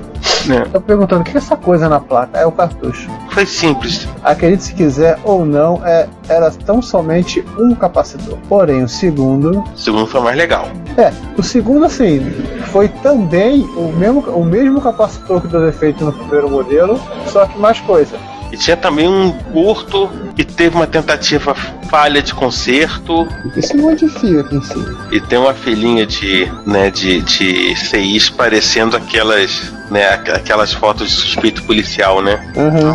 Aliás, o. Aliás, só um detalhe: isso aí, esse- esse- esse- esses chipinhos aí, é tão somente a VRAM. A, a RAM em si tá dentro do, do TMS. Todo, todos os 256 bytes. Bom, vamos parar de consertar? Então, então, a gente encerra o. A gente encerra o Hackaday. Hacka, opa, desculpa. O Rise for Your Grave. Já encerramos há muito o Hackaday. E vamos pro, pro Mano Passa? Vamos. E a gente começa com um- uma dupla da Tecnobyte para contar que a primeira leva, o primeiro lote de Power Graphics já foi despachado. Tanto, tanto, tanto. Sim, eles, eles desenvolveram um fantástico sistema de pombos correios que já foram. Cada paragrafo amarrado no pescoço de cada pombo e foi, foram soltos e estão chegando mais ou menos por essa hora na casa dos seus donos, é isso? É, isso ia ser complicado com as pessoas que compraram duas Power Graphics, gente que comprou duas, três para dividir, para dividir o lote entre os amigos. E uma curiosidade, tem uma Power Graphic que a pedido do, do comprador, ela foi autografada. Olha, Ó, então podemos dizer que chupa a quadrilha de morte. Né? Quadrilha de morte não, é. Como é que é o nome? Esquadrilha Abutre. A esquadrilha Chupa a esquadrilha Abutre, pegue o pombo, pegue o pombo. Os pombos são verbas. Dick Vigarista se, fu- se ferrou. Assim, eles fizeram. Eles fizeram uma esqueminha de, de compra coletiva, então conforme aumentava o número de pessoas a comprar o lote da Tecno- da- das placas da Tecnobyte, eles diminuir o preço, chegaram à marca de 78 Power Graphs vendidos. Eles iam comprando mais pombos. Pois é. Pois é, né? Não, ia ser um problema, porque você vê filhote de pombo, onde tem? Cara, três coisas não existem: é filhote de pombo, enterro de anão e Roberto Carlos de Bermuda. Três coisas você não vê. Então, assim, eles já despacharam, alguns já estão começando a chegar, eles mandaram alguns, inclusive, com um adaptadorzinho que é para fazer funcionar em monitores VGA comuns. E em outras coisas, a primeiro lote já foi, o segundo lote eles já estão produzindo para poder fazer a remessa. E eles estão fazendo. estão captando o pessoal quem vai querer OPL 4. Eu soube que a dificuldade que eu estou tendo com o OPL 4 é justamente para conseguir as OPL 4. Tá difícil conseguir o chip a um Imagino. preço minimamente aceitável, porque eles não querem subir o preço de maneira nenhuma. E a Marra deve estar metendo, metendo a faca e girando, né? Ah, é Yamaha, né? Que Tá, tá difícil. Eles não querem comprar também o PL4 na China, que vai vir o, sei lá, Z80. É, vai vir é muito arriscado. tudo menos o OPL4. Vai vir o, o OPLL, né? É. 2413. Ué, eu não pedi isso. Pô, teve um cara que. Teve um cara que. que comprou uns TMS na. não lembro agora o nome do site. Comprou TMS na. VDP TMS Zoom, né? É, o VDP, né? E o- os caras mandaram um chip da Texas completamente maluco. Ele perguntou: vem cá, isso aqui não é o que eu comprei. Não, isso é compatível. Os caras mandaram um chip que não tem no catálogo da Texas. Beleza. Coisa linda, hein? Descobriu pra que, que, que o chip era? Que VDP aquela porra não era, era o quê? Não, tem 40 pininhos igual o VDP, mas assim, não, ele não existe no catálogo da Texas. Ele tem Texas, tem uma numeração maluca, mas aquilo não existe. Alguém vai sacrificar um expert pra descobrir, né? Ai, Pois é. Não, Boa o cara, o cara ele colocou e não aconteceu nada na- no hotbit dele. Nada mesmo, né? Não parece É, imagem. depois de volta ao TMS e voltou dos mortos. Valeu, chineses. E só um parênteses, pessoal, fique atento ao blog da Tecnobytes, porque eles estão com os projetos. Eles anunciaram né, no site a questão da expansão de slots, a, a ideia de fazer uma aceleradora para MSX e o projeto do, do micro, né? É, fiquem atentos porque o projeto, tá- os projetos estão andando. O expansão de slots eu sei que eles estão estão tocando o projeto, tá faltando um pouco para estar pronto. Ele já tem uma atividade sendo questão do gabinete, tem uma certa dificuldade para fechar gabinete, fazer uma coisa bonita de um bom- bem acabado, de bom gosto. Estejam dando uma olhadinha no site da Tecnobyte de vez em quando, que eles, na medida do possível, estão postando lá e colocando coisa, o que eles estão fazendo. E tem novidade vindo aí, tá? E tem coisas que eu sei que eu não posso. Algumas coisas eu sei que se eu falar eu vou ter que mandar matar todos vocês. Então é melhor, assim como eu Então, gosto. então, então vamos passar pro dos próximo. ouvintes. É, e tem A coisas. gente gosta dos ouvintes, né? É, Ricardo, tem coisa que se eu disser de novo é capaz de eu morrer, né? É. Ah, sim. Então vamos falar, vamos falar de alguém que não vai. Não, eu espero que não morra, porque meu Atari tá com ele. Pra arrumar um problema. Opa! Grande Vitor Truco. E o truco demonstrou, fez um videozinho demonstrando a saída do. A saída da HDMI, Por enquanto. por enquanto, né? Ele tá usando um Raspberry Pi Zero pra fazer o, a saída da HDMI? Tá. Por enquanto. Não, não, ele, ele, assim, ele tá usando até porque, é, assim, assim, tendo em vista que a ULA, assim, é, assim, pela, pela maneira que ele desenha a ULA, acaba sendo mais tranquilo de colocar um Raspberry Pi Zero. E o cara compra aqui a 5 dólares, o custo não é muito Ah. grande, né? Deixa eu, E o, e- boa ideia, deixa eu bater um e-mail pra Tecnobytes agora disso. É. Opa! Uhum, Entendeu? É, é, ele, ele explica, ele explica no vídeo. Aliás, se, estão, se vocês estão observando, a gente está mais ou menos é, cobrindo o que está saindo sobre o Spectrum Next, mais ou menos em cima da- das informações, né? Porque a gente acredita. Assim, é um projeto que eu particularmente acho que, que vai ser. Talvez, assim, tem cara que vai ser mais bem sucedido do que provavelmente o Vega, É Né? porque é, um, é literalmente a. É. Né? É literalmente a. Aqui, Uma o, coisa que reva- existe. o revival que todos gostariam que gostariam de ter. uma coisa que já existe, né? Que é a Uhum. TV Blue. Então, é. é, e sempre lembrar, avisando pro, pro Truco e pro Bela Venuto que, né, precisando, ah, é, vou- postem vídeos que a gente coloca assim com maior, maior alegria. Sim, sim, tiver- sim. Se tiverem Spectrum Next sobrando também, ocupando espaço, manda mais pra gente, que a gente aceita. Pô, a gente trata bem, inclusive, pá, né? Limpa. Todo carinho. Todo carinho. Sim, sim. Olha! Olha, Terra Cresta. Terra Ai, Cresta? Do Onde? Spectrum. Ah, tá, do Spectrum. Ai, Abraço pro Márcio Lima. Falando, falando uma coisa que não tem muito a ver com. Não tem muito a ver com o assunto, mas é interessante. É, fotos do encontro de MSX em Curitiba, vocês souberam, a gente falou, né? O encontro foi organizado pelo Luciano Cadari e o grupo de malucos de usuários de MSX que se formou em Curitiba, na cidade de Curitiba. Da Kadari Kadari Association Holdings, PLC. É, é lá na casa do lá na casa do Kadari. Eita, É. virou meme isso. É, virou meme. Não, ele mesmo faz piada com isso. Lá na casa do Kadari. Né? E não, e ele mora longe mesmo, então justifica-se. E foi agora em abril, um dos participantes do encontro, o, o Sérgio, Sérgio Vladivostok. Sérgio, Tivemos, correspondente, tivemos você como correspondente internacional, né? Opa, Isso, esse é agora, estadual. é, agora na República de Curitiba. O, então, Sérgio, a gente tá sentindo falta dos seus comentários, hein? Esquece Não, os ele comentários. tá, eles podem ele tá meio off porque ele tá tratando de tendinite. Assim que ele puder novamente voltar a digitar com toda a vontade que ele fazia antes, ele voltará a participar do- dos comentários. Comentando. Pode comentar retroativamente também, tá? A gente Sim. agradece. Aí vai, aí vai voltar a tendinite. ele juntou as fotos, tirou no encontro, mais algum pessoal mandou tudo e publicou, botou num link. Vocês podem ver aí clicando aí embaixo. Tá passando aí no rodapé da, no rodapé da, da imagem, vocês olharem embaixo. Tá passando o link aí, é um link meio grandinho, do Google Fotos, que ele colocou as fotos do encontro de Curitiba. Foi o primeiro, disse o Kadari que foi um- ele considera um sucesso, o encontro foi muito legal, muito bom, gostou muito. E o próximo vai ser na mesma data, que é O a ideia Kadari foi o maior evento, encontro de MSX de Curitiba, É, nunca antes na história dessa cidade houve um encontro de MSX tão grande. organizado pelo Kadari. Pois é. E ele Quantos vai. eventos mesmo teve de MSX em Curitiba? Organizados pelo Kadari É, em 2016. Um. 2017, apresentando 2017 será na mesma data, no feriado, usando o feriado de Tiradentes. Bem, veja pelo lado bom. Foi o primeiro evento, foi organizado pelo Cadari. Pois é. Ele já tem E esse recorde. Opa, É. recorde é com ele mesmo. E além. É verdade. Pra quem não sabe, o Luciano Cadari, entre outras coisas, ele tra- tá por trás do, da empresa que mantém aquele site e o livro Rank Brasil. Sim. Tem a associação com o Guinness, então ele levanta de recordes brasileiros.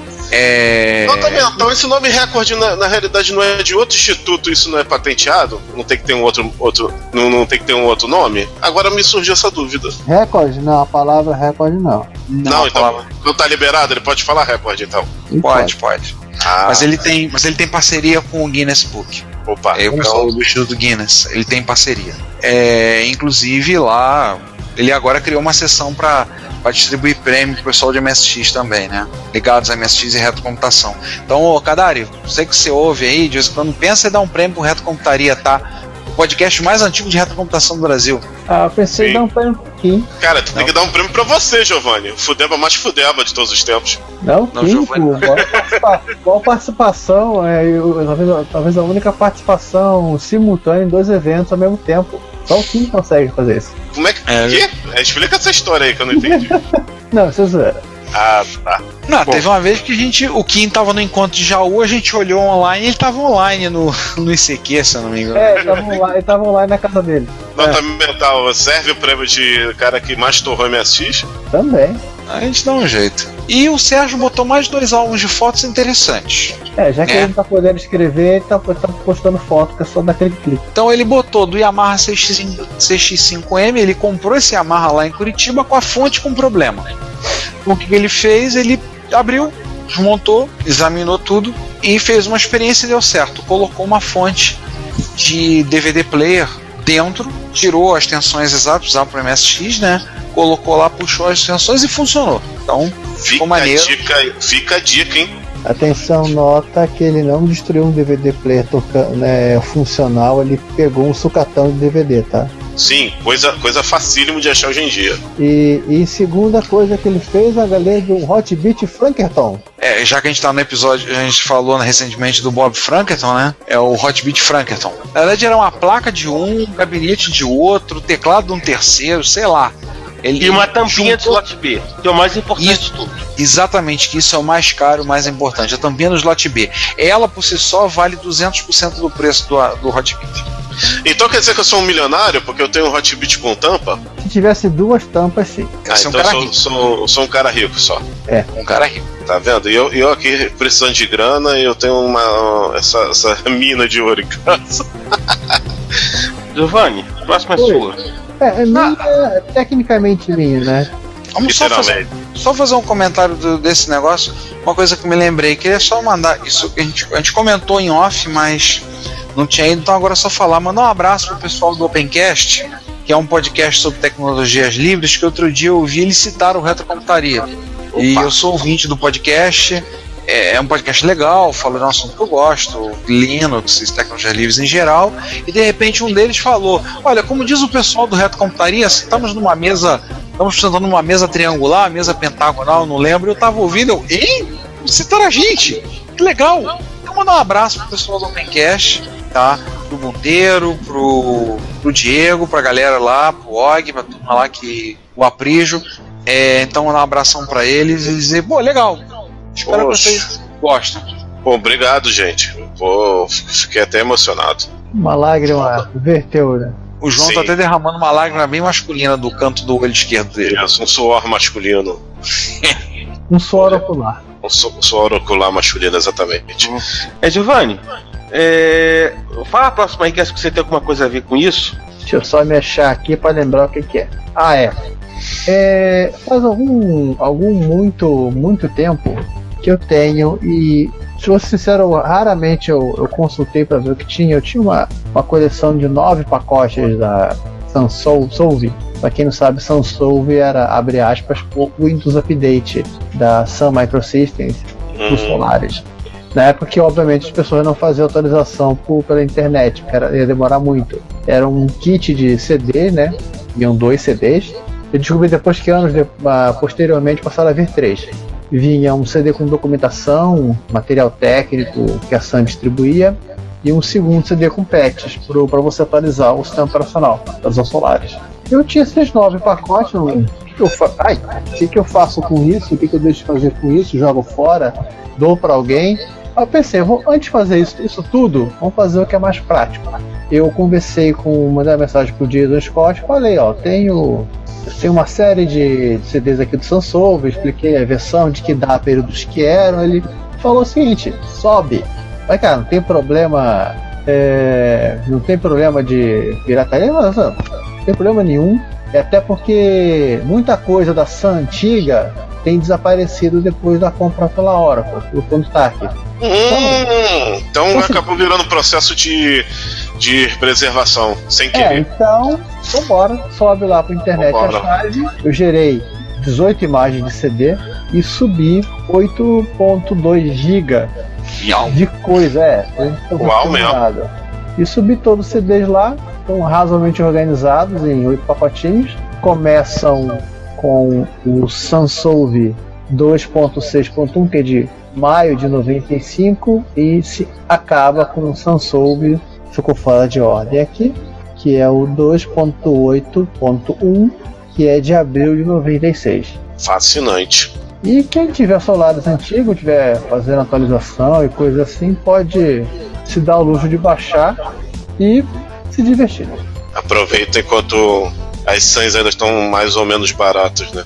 Não, elas não foram feitas por Steve Jobs, então Não, não, não, vai estar tão. não, não, e o principal, eu antes de falar com o Jason, do Scott, eu fui dar uma pesquisada na internet sobre Samsung, você não acha quase nada. Caramba. Nossa. Então, então é assim, por isso que ele gostou. Essa única referência que eu achei foi uma versão do Samsung que acho que é 3 ponto alguma coisa, que tá no Computer History, ou ponto cal, coisa assim. Então pelo menos aju- ajudei um pouquinho a preservar a história do, Tá sana. da Sun Microsystem. Bacana. Muito show, cara. Não, e, e- e é importante também porque o, o Internet Archive faz um puta de um trabalho de preservação né, digital de tudo isso. Né? É uma galera que tá aí o tempo todo é, preservando, e volta e meia a gente fala da preservação deles, porque, assim, de certa maneira também tão, assim, é um pouco a gente. Né? É, sabe Sim. que tem, tem podcast que hospeda o podcast no Internet Archive. Tem. Pra, e- né, pra de preservação. Isso eu acho bem bacana. Eu, eu, particular, eu ouço um podcast sobre Jornada nas Estrelas, o Sessão 31, que ele é hospedado no Internet Archive. Olha só. Baixou ele de lá, inclusive. Então é interessante, assim. Eles têm um, um espaço para preservação. É claro que com isso tem que ser, assim, é obrigatório que você tenha- o podcast seja é, do livro. Não lembro como é que é. Existem as restrições que eles colocam. Mas o que não é nenhum problema exatamente com o pessoal está fazendo. Mas tem muito material lá interessante, inclusive material de revistas, revistas clássicas, revistas de MSX foram pra lá, inclusive. Os, Tem lá. livros também estão lá. livros também, né? Então, um material que assim. Você vai pro Internet Archive procurar coisas e se perde lá. Você corre um sério risco de se perder. De Tanta coisa interessante que você perde lendo, olhando, procurando, vendo. É muita coisa, muito bom, muito válido. O, tra- o trabalho deles é, é super válido. Vamos então para as notícias que abalaram? Vamos. Vamos lá, tô só aguardando aqui. levantamos para essa para esse episódio do Repórter Retro nós levantamos quatro notícias tá eu acho que a primeira a primeira eu acho que não, eu, eu tenho mais responsabilidade para falar dela porque eu sou culpado que foi a série de quatro posts que eu fiz sobre pintura Aliás, É, Ricardo, tá limpo o, o, o que tal? Finalmente terminou de limpar? É assim, eu vou te dizer assim, bem, veja bem, a textura da parede ainda tá manchada um pouco. Eu tratei de fazer uma mistura de água sanitária com redutor, com esfregão, com pasta de. com aquelas pastas de limpeza pesada e deu uma melhorada boa na textura. Eu não queria tacar alguma coisa mais forte por medo de arrancar a tinta da parede. Isso porque a Cláudia deve ter falado só três dias no seu ouvido, né? É, ela falou um bocado, Eu mas. tinha ter feito isso usando o carro do vizinho como anteparo. Boa. O... É, do meu, meus vizinhos dos lados é mais difícil, mas eu tenho um vizinho aqui que eu gostaria de fazer isso no para-brisa. Aí o para-brisa do carro dele como anteparo pra fazer. É. Assim, eu não vou comentar mais, porque vocês já viram lá, né? Algumas pessoas comentaram e eu respondi alguns comentários. Né, vocês verão essa tampa. Era para essa tampa estar pintada na MSX Rio, só que infelizmente não teve e eu acabei deixando Calma, fazendo calma. depois. Teve MS Rio, não teve pintura. É, e eu acabei depois fazendo a, fazendo o processo depois. Então no dia seguinte, dia das mães, eu, eu com meu pai fomos lá, arrancamos toda a tinta da peça, pintamos de novo, eu pintei de novo. É, não tá do jeito que eu queria, mas para um primeiro trabalho de pintura que levou tanto tempo, assim como eu falei, ficou bom. Tá? Ficou muito bom. Então, assim, eu espero que tenha sido. Como eu até botei nos comentários, a ideia de fazer a série não é só. é, inicialmente era para eu levantar as informações que eu fui adquirindo, que eu fui percebendo, para que eu não esquecesse. Porque eu não vou no pinto todo dia. Eu nunca pintei, eu não sou pintor de automóveis. Pelo contrário, não pinto. Para eu não esquecer. Eu pensei, nada melhor do que socializar esse conteúdo, de compartilhar esse conteúdo no Reto Computaria. Ah, e aí foi a série de quatro posts de pintura, que teve gente que gostou, comentou, falou, elogiou, falaram que ficou bonito, legal. Esse micro vai aparecer no MSX eventualmente. Eu tenho um outro aqui que eu estou pensando em pintar mais para frente. E inclusive em homenagem ao em homenagem ao nosso querido anime Caixão, eu tô pensando em pintar o logo da DDX no gabinete.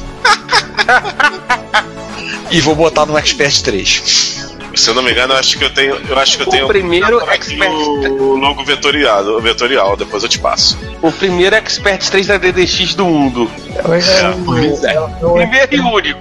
é o expert que vai, vai reunir, reunir, unir, unir todas as tribos, né? Pois é. exatamente.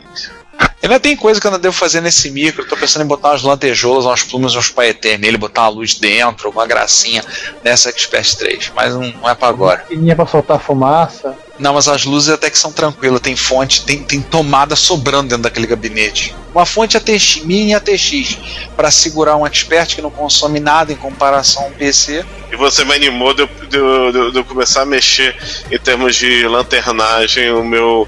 O, o meu sofrido M- NMS 8250. É, eu consegui gra- consertar ele em termos funcionais, mas ele tá realmente bem feio. tinta grafite. Se você pintar com spray, é, depois eu te dou o código exato do grafite que pinta dele. Pega Sim. tranquilo. Pinta de azul. É, eu, já- eu tô, já- Azul Viper, né? eu tô pensando em pintar o outro expert que tá aqui em casa. eu Tô pensando em pintar de, de outra cor que não Dourado. seja. Tem tinta dourada e prateada. Expert A lata- Gold Edition. Olha, A lata, a lata é um pouco mais cara de jet, de spray, mas tem dourado e tem prateado, deve doer nos olhos. Mas eu pensei em pintar, de Ó, sacanagem, não, não, pintar. seguinte, em homenagem às ao- ao ano das Olimpíadas, dourado, prateado e bronze. nossa. Olha, eu vi alguns É, europeus pintando, não sei se isso é de fábrica, tá bem feito pra caramba, parece até de fábrica. Eu acho que nunca teve essa, com essa cor. Eu vi o NMS 8250 barra 55 barra 80 de preto. E ficou bonito pra caramba. Ah, já vi gente que pintou com, com essa tinta prateada, cromada, pintou um 8235 e o bicho parecia cromado. Então, conclusão, doía nos olhos pra usar, ficava legal de se, era, é legal de se ver, não deve ser legal de usar. É. Mas Aí você chama ele carinhosamente pra de é, T1000. Aliás, o próprio, meu próprio 8235 também merecia um- uma pinturazinha. Ele, não tá tão Pronto. feio quanto o 8250, mas. pronto, já estamos começando a dar ideia. Aham. Não, mas não vou pintar de prateado Olimpíadas, nem muito menos dourado ou bronze. É, depois depois da série da pintura, é, né, tem o, me- o mega processador. Cara, esse projeto é muito legal, o Mega Processador. Isso é muito legal. E muito grande. É, as- assim, eu lembro que a gente falou quando a gente comentou do Monster 6502. Tipo, né, alguém perguntou que você vai entrar no 386. Eu acho que dá uma boa ideia o mega processador, né, do tamanho que seria. É, seria, eu acho que oito vezes isso, 386. Né? Nossa. Mas é sim, legal, ele é. É, e sim, ali atrás tem uma churrasqueira. É a parte mais importante. Né? Então, contas, os caras têm que comer, né? Exatamente. Enquanto não termina, é, o nosso terceiro post, isso não tem É. nada a ver com. Só uma, uma pausa pra verificar uma coisa, que só para desencargo de consciência. Sim. Ó, só pra vocês terem uma ideia, essa, esse post do Mega Processador foi compartilhado 16 vezes no Facebook. Cara, a placa tem. São 14 metros, 28 metros quadrados. E ainda não é um 386. O dia que for um 386, bicho, tchau e benção. O ca- o cara aluga um prédio pra colocar. Ah, é. Por aí.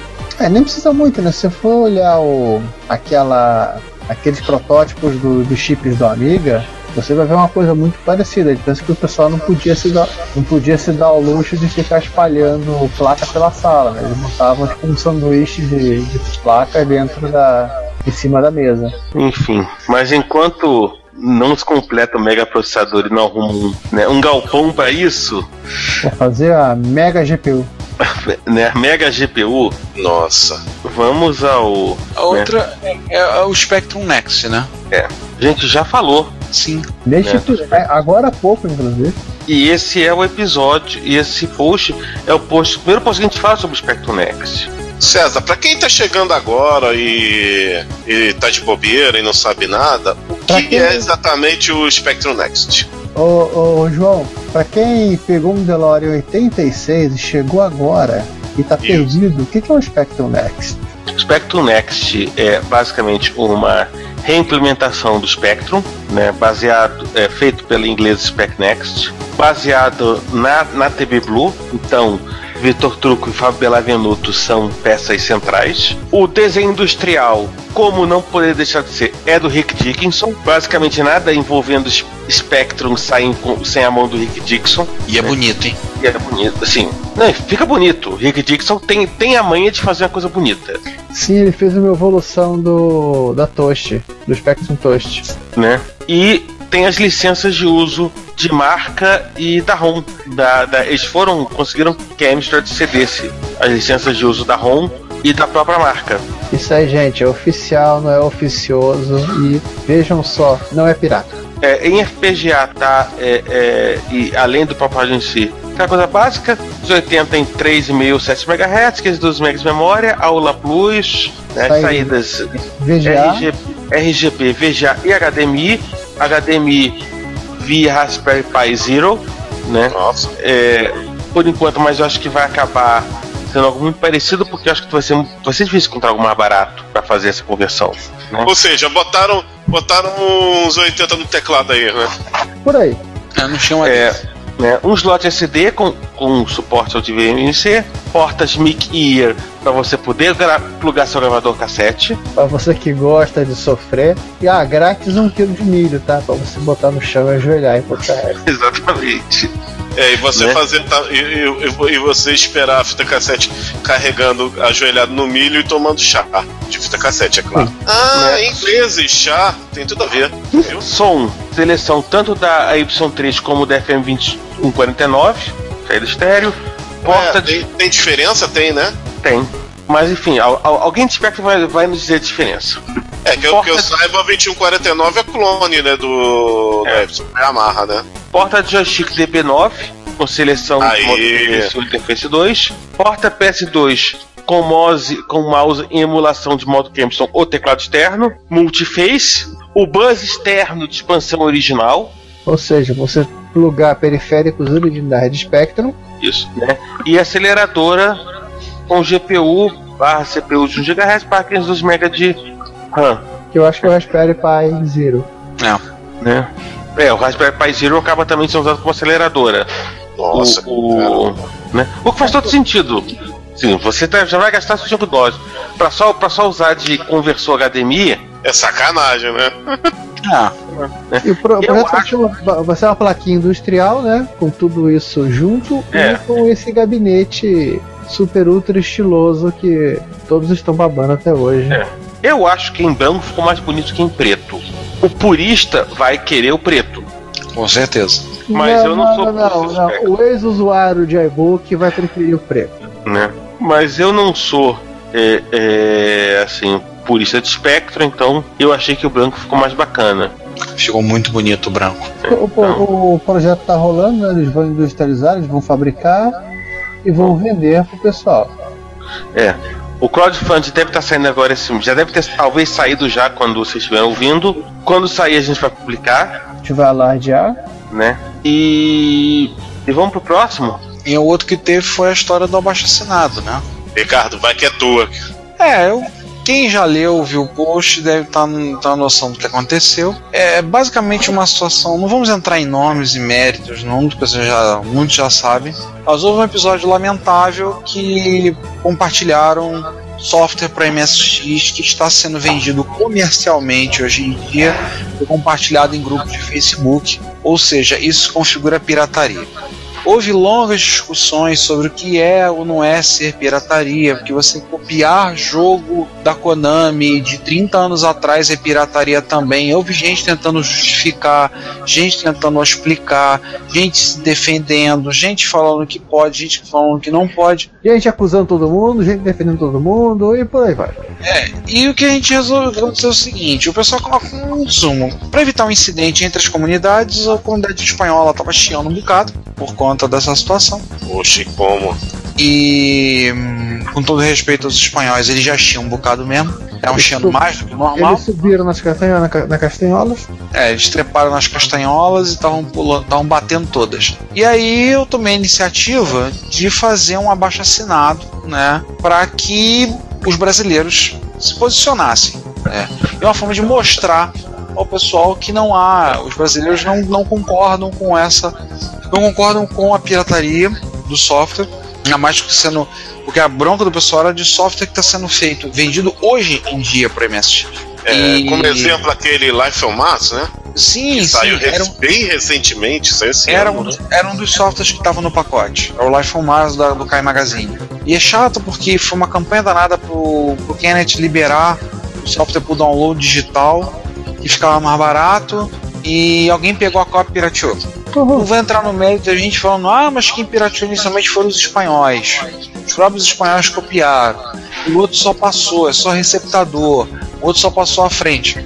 Olha, pela legislação, tudo é pirataria de qualquer forma, tá? Não importa se você for o primeiro ou se você for o último na cadeia, tudo é pirataria. Então, é... E aí teve gente começando, a, a coisa cresceu a ponto de, ter, de começar a espirrar até para Tecnobytes, que não tem nada a ver com a história. Então, baseado nisso, eu tive a ideia de fazer um abaixo assinado E a gente fez um abaixo assinado para fazer para todos, o pessoal dos usuários de MSX que lesse, concordasse, o texto está em português e em inglês, quem concordasse para assinar mostrando que não, não concordava com aquela postura, não concordava com, com essa situação e repudiava veementemente essa, essa, essa questão. E por ocasião que a gente está gravando, é, temos 114 assinaturas. Ironicamente, tem alguns tem alguns espanhóis que assinaram, algumas pessoas dos Estados Unidos, mas eu- a gente ainda não encerrou o abaixo-assinado, a gente deve encerrar, já deve ter, por ocasião que vocês estão ouvindo isso, já deve ter sido encerrado, a gente deve remeter essas assinaturas para as pessoas. Teve gente que questionou na MSX.org, ah, mas só fazer abaixo-assinado não adianta nada, você tem que comprar o software também, não sei o que. Tem um pessoal se movimentando para fazer a compra coletiva. Depois a gente veio descobrir a história que o Kenneth, do, do Kai Magazine, ele- esse dinheiro que ele, que ele arrecada ajuda a pagar as contas dele. Ele está desempregado, dado que a Espanha está numa situação de um índice de desemprego altíssimo, 22% no ano de 2016, com previsão para chegar a 20% em 2017. Então, ele está desempregado, separado, quebrado o dinheiro e ele adora MSX, então ele desenvolve para MSX.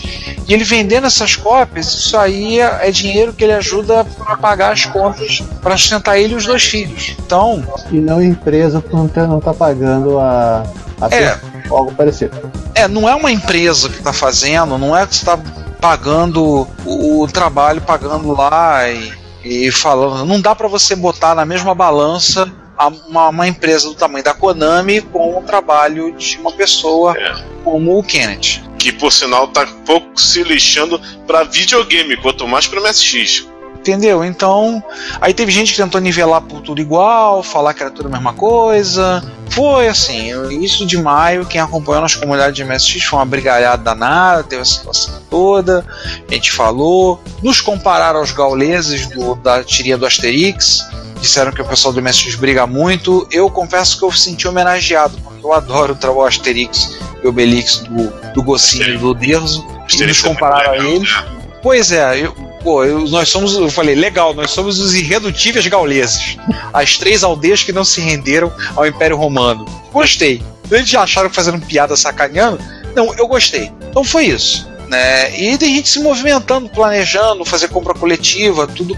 Não sei como é que ficou, teve gente que se manifestou no grupo de WhatsApp. Tem grupo de WhatsApp de MSX, tem de outras comunidades, é normal. E um deles, o pessoal falou em organizar uma compra coletiva de software para o pessoal pegar, ter cópias aí, ter cópias físicas dos jogos. Que aliás, quem organizou o grupo do WhatsApp é o, o, o Kadari. Na verdade, Olha ele de novo aí. no qual eu também sou. Eu também sou. Já que não, não basta só administrar a MSBRL, eu também estou administrando o grupo do WhatsApp junto com o Kadari. Você É, você também, foi, você você também foi, você foi como é que é convidado do tipo botaram você dentro administrador. Pô, peraí, não, não, vai, vai ser administrador. Cala a boca. Foi mais É, ou menos assim é. Kadari fez isso mesmo. Vem cá, você também carrega jogos de fita cassete jogado no milho? Não, não. Eu quase joguei meu, meu gra- o gravador cassete que eu tinha para os MSX já foram já foram despachados. O gravador foi despachado há muitos anos. Eu não, não- cara, eu não gosto nem de disquete. Tu vai querer saber que eu vou querer de eu eu não quero nem saber de disquete. Tu vai querer que eu vai querer saber de, de gravador cassete? Tô fora. É, então é isso. Não tem mais nada a falar do, do assinado. Se você não assinou, Assine. Sinto, a gente já fechou, deve ter, essa altura deve ter fechado o abaixo assinado, encerrado para publicar. Se você não Tá pra conseguiu assinar, abra um abaixo assinado reclamando que você não teve tempo de assinar. Pois é. Aí pra gente fazer um outro abaixo assinado respondendo? É. Caraca, abaixo assinado do abaixo assinado. É, nós, é, nós, nós somos, nós somos criativos, só que não. Ei, gente, eu, eu- gente, só vou pedir uma coisa. É, vamos, vamos, vamos tentar. Vamos tentar, como posso dizer, é, duas coisas. É, é uma, ser menos Rue BR. E, Ué, ué, ué, BR. Rue Rue BR. Vamos, vamos tentar ser um pouco menos Rue Rue BR, porque. Não, até porque. Não é, de hoje, não é de hoje que a comunidade internacional, e isso eu não tô falando de MSX, eu tô falando de tudo Ah. relacionado à internet, reclama do brasileiro, porque a gente. Por esse Cara, comportamento brasileiro erro faz na EBR. internet, ponto. Exatamente. Então vamos tentar ser um pouquinho menos o erro EBR, tentar, tentar, tentar dar um exemplo, mostrar que nós somos caras legais, nós. E somos- segundo, O Nós só próximo, temos um, só temos senso de humor bizarro, só isso. né? e só falta agora os, a leitura de comentários, sempre lembrando que a primeira regra do repórter retro é não comentamos comentários do repórter retro. Sim. E, e a segunda é, galera, é, vamos, vamos, vamos, como posso dizer, ter, ter mais, ter mais é, união. Não vamos ficar, não vamos ficar, como posso dizer, é, é, como dar, dar rasteira no amiguinho. Vamos, vamos tentar ser mais unidos, porque é, eu não tô falando só briga, eu tô falando em termos de atitude também. Isso tem a ver com uma primeira coisa. É, é, comunidade, comunidade MSXeira é grande como comunidade retro, mas é, mas é uma gota no oceano em comparação a, a, por exemplo, comunidades de, de console, que são 10 vezes maior do que a comunidade MSXeira. É, tem hoje em dia muita gente que ouviu falar das máquinas clássicas, MSX incluso. Então, essas atitudes eu acho que depõem contra a gente, é, prejudicam ainda mais. É, vamos, tentar fazer as coisas com mais com mais, com, com mais camaradagem, mais amor e menos, e menos pensar no- no- em nós próprios, né? Pra gente ter uma comunidade mais, mais atuante e, e fomentar esse, esse, esse Robin é, é, que a gente Esse ama. Robin ou esse Batman? Opa! Eu falei Robin, né? Eu não falei Robin. Vamos. Mas é, eu acho que eu acho que aqui o pessoal todo deve concordar comigo, né? Vamos, vamos tentar ter mais união e pensar mais no, no próximo. Giovanni, É. aproveita e faz o seguinte, então. Puxa, puxa aí a música, então.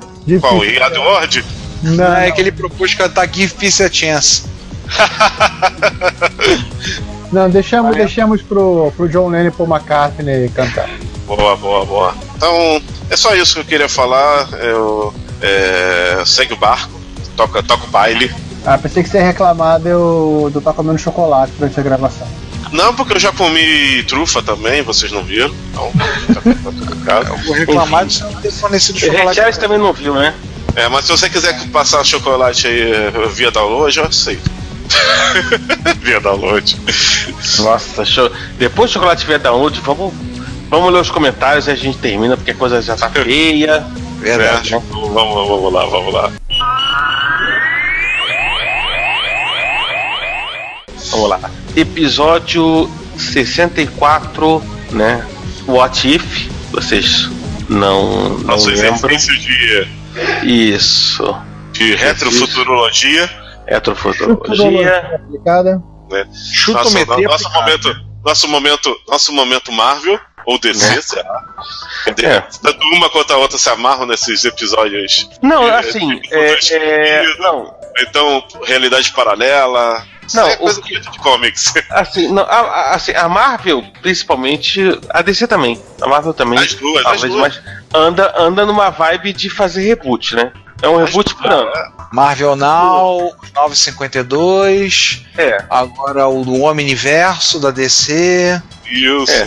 Ano que vem vai ter o, o New Marvel Now. Estão trazendo o Watchmen pra dentro do universo. O Watchmen que era paralelo, agora estão criando um universo pra enfiar a história do Watchmen. Aí daqui a pouco Manhattan tira o com- Watchman. Mas É, o Ótimo, Ótimo já tem uma, uma, suge uma, uma sugestão de um novo universo no final do quadrinho. Aliás, o Dr. Manhattan vai ser peça importante nesse reboot da, da DC. É, o Dr. Manhattan que criou os 952, ponto. Então depois É. dessa. Mas a gente Esse não tá não fazendo é um podcast sobre podcast. reboot da Marvel e da DC. É. não é um podcast sobre quadrinhos. Deixa o pessoal Até que porque, é, até porque se fosse um podcast sobre reboot, a gente não ia terminar nunca. Pois é. É um, A gente ia é um- terminar o podcast e ia ser anunciando um um novo reboot da DC ou da Marvel. São os universos, vou falar no plural porque são muitos, de cada editor. É. São os universos muito ricos, então deixa Não, quieto. não, ou então o reboot daquela animação, reboot do começo da- do, do, do meio da década de 90. E você sabe que tal. Giovanni, tô, tô dizendo que vai ter, hein? Reboot do reboot? É, Só, piada só, pronta.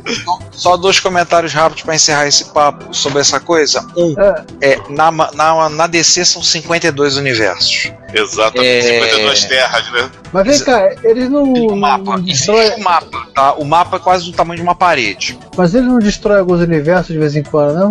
Já destruíram alguns, tem alguns que estão destruídos, e ainda bem que não destruiu a Terra 36, que é a Terra do Capitão Cenoura. Essa Ah. que não pode ser destruída. É. Imagina que é o Capitão Cenoura, é isso que você está pensando. O Crise É. foi, foi justamente pra fazer uma limpa, né? Crise nas Infinitas Terras. Ah, as crises são sempre para isso. E a segunda coisa curiosa, você citou o reboot. O produtor da série reboot do desenho era o Dan Didio, que hoje é um dos editores, é um do- dos editores chefe da, da DC Comics. Olha aí, novamente eu, eu, eu, eu na sorte interligando os assuntos do, do podcast de hoje, caramba. O careca, o- é o careca, o ah, o homem da bigodada. Em resumo, eu tô come- em resumo, eu tô começando a achar que quem é o vigia aqui sou eu, né? Tudo está interligado. Mas antes de ficar tudo interligado, vamos lá. Episódio 64, parte A. Temos um Começa comentário. com um textão de Facebook do Emiliano. É, pra variar. Vamos traduzir, assim, vamos tentar ver. Posso, O- posso, ler, posso ler uma parte aqui que, que ele fala, que ele manda Não, especialmente pra vamos. mim? É, lê o. Assim, desse. Assim, só. Não sei qual parte você vai querer ler. Eu só vou fazer uma, uma observação. Ele comenta falando que a gente. é, va- vale a pena a gente documentar o resultado da, da deliberação de cada cenário. Cara, Emil, você acha que isso. Você acha que essa pauta foi organizada? Ela foi razoavelmente organizada. Cara, a, a- cara a, a gente pensou nas coisas e foi escrevendo e depois a gente juntou. As pessoas acham que o Retrocomputaria é um podcast que tem assim, um processo de construção da pauta. Tudo mentira. Olha, isso é culpa, isso é culpa da imagem que o Giovanni faz. Que nada, Aí não, todo não. mundo acha que, que- que- que metodicamente o Giovanni faz todas as pautas tintim por tintim, Não, não. a- altas revisões e pesquisa. o, que as Tudo errado. o que as pessoas acreditam é que nós nos reunimos pessoalmente, fazemos uma mesa redonda, é, trazemos um flip chart, fazemos anotações, discutimos, deliberamos, parará, montamos uma pauta que apresentamos para uma votação junto a nós mesmos, para depois chegar no resultado. Não, gente, a gente não faz esse tipo de coisa. Ah, não? A gente, gra a gente chega na véspera da, da terça-feira, antes de sair o episódio, a gente grava qualquer coisa e finge sempre. Ai, ai. Cara, Agora, agora tentem, agora vamos lá. Futurologia agora aplicada pra vocês. Vejam qual desses cenários é o verdadeiro e qual é o falso. Vai ser um dos mistérios do podcast. mas o textão de Facebook do Emil, cara, desculpa, não dá pra ler tudo, não. É, vamos, vamos, eu vou resumir, mas que ele se endereçou é, para mim, então eu vou, eu vou dar uma resumida. É, enfim, ele, ele, ele, ele tá falando do, do cenário da Nintendo. É, por exemplo, sobre o cenário Megazord do cenário 1. Seria muito pouco provável a Nintendo não ter entrado nos Estados Unidos. Eu concordo plenamente, porque, vamos ser francos, por mais no auge que o Japão estava na década de 80, os Estados Unidos é, é o maior mercado de eletrônica de consumo do mundo, então, na- principalmente naquela época dos anos 80, então não tinha como não entrar no, no mercado para fazer, fazer dinheiro. Isso eu concordo plenamente. É, sim, houve, houve, houve essa, houve essa, essa parce- tentativa de parceria com a Atari, não rolou. Ela declinou, como você falou, devido ao Crash. Na realidade, tem a ver com o Crash, mas também tem a ver com o Mr. Tremiel. Sabe aquela, aquela famosa. Dois bicudos não se. Não, Não, não, não se- não se essa. beijam. Não, João, essa, essa primeira parceria Ah, não. já É, foi na época-. Foi na época da Time, tá certo. Ó, eu, eu vi falei uma besteira. história, eu vi uma história que a Ni- a Nintendo também tentou com o Super Nintendo, aí já tarde do trema. É. Não, mas eu acho que é do Super Nintendo já é boato. Acho que Ah. eles já estavam. Que, que o Nintendinho foi um sucesso avassalador, estavam muito bem é, é, estabelecidos. E teve o Game Boy antes do Super Nintendo, que também foi outro sucesso avassalador. Isso aí é boato. Super Nintendo não acredito não. É, na verdade, assim, e tem uma, uma coisa que a gente pode pegar para um próximo What If, é o lance desse ne- negócio do Game Boy, porque se o Lynx não tivesse atrasado, o Game Boy chegaria em segundo momento no mercado americano. É. E aí você é, explicar pro teu filho que, ó, ó, filho, papai te ama, te deu um videogame com tela monocromática, enquanto o seu amiguinho, pai, deu, pai dele, deu um videogame portátil com tela colorida. Giovanni, você está falando que o, o Game Boy poderia ser com- comparado ao Brick Game? É, pense nisso. eu João, pedi videogame, eu João. ganhei um Brick Game com, João, te- com 99 clones do Tetris.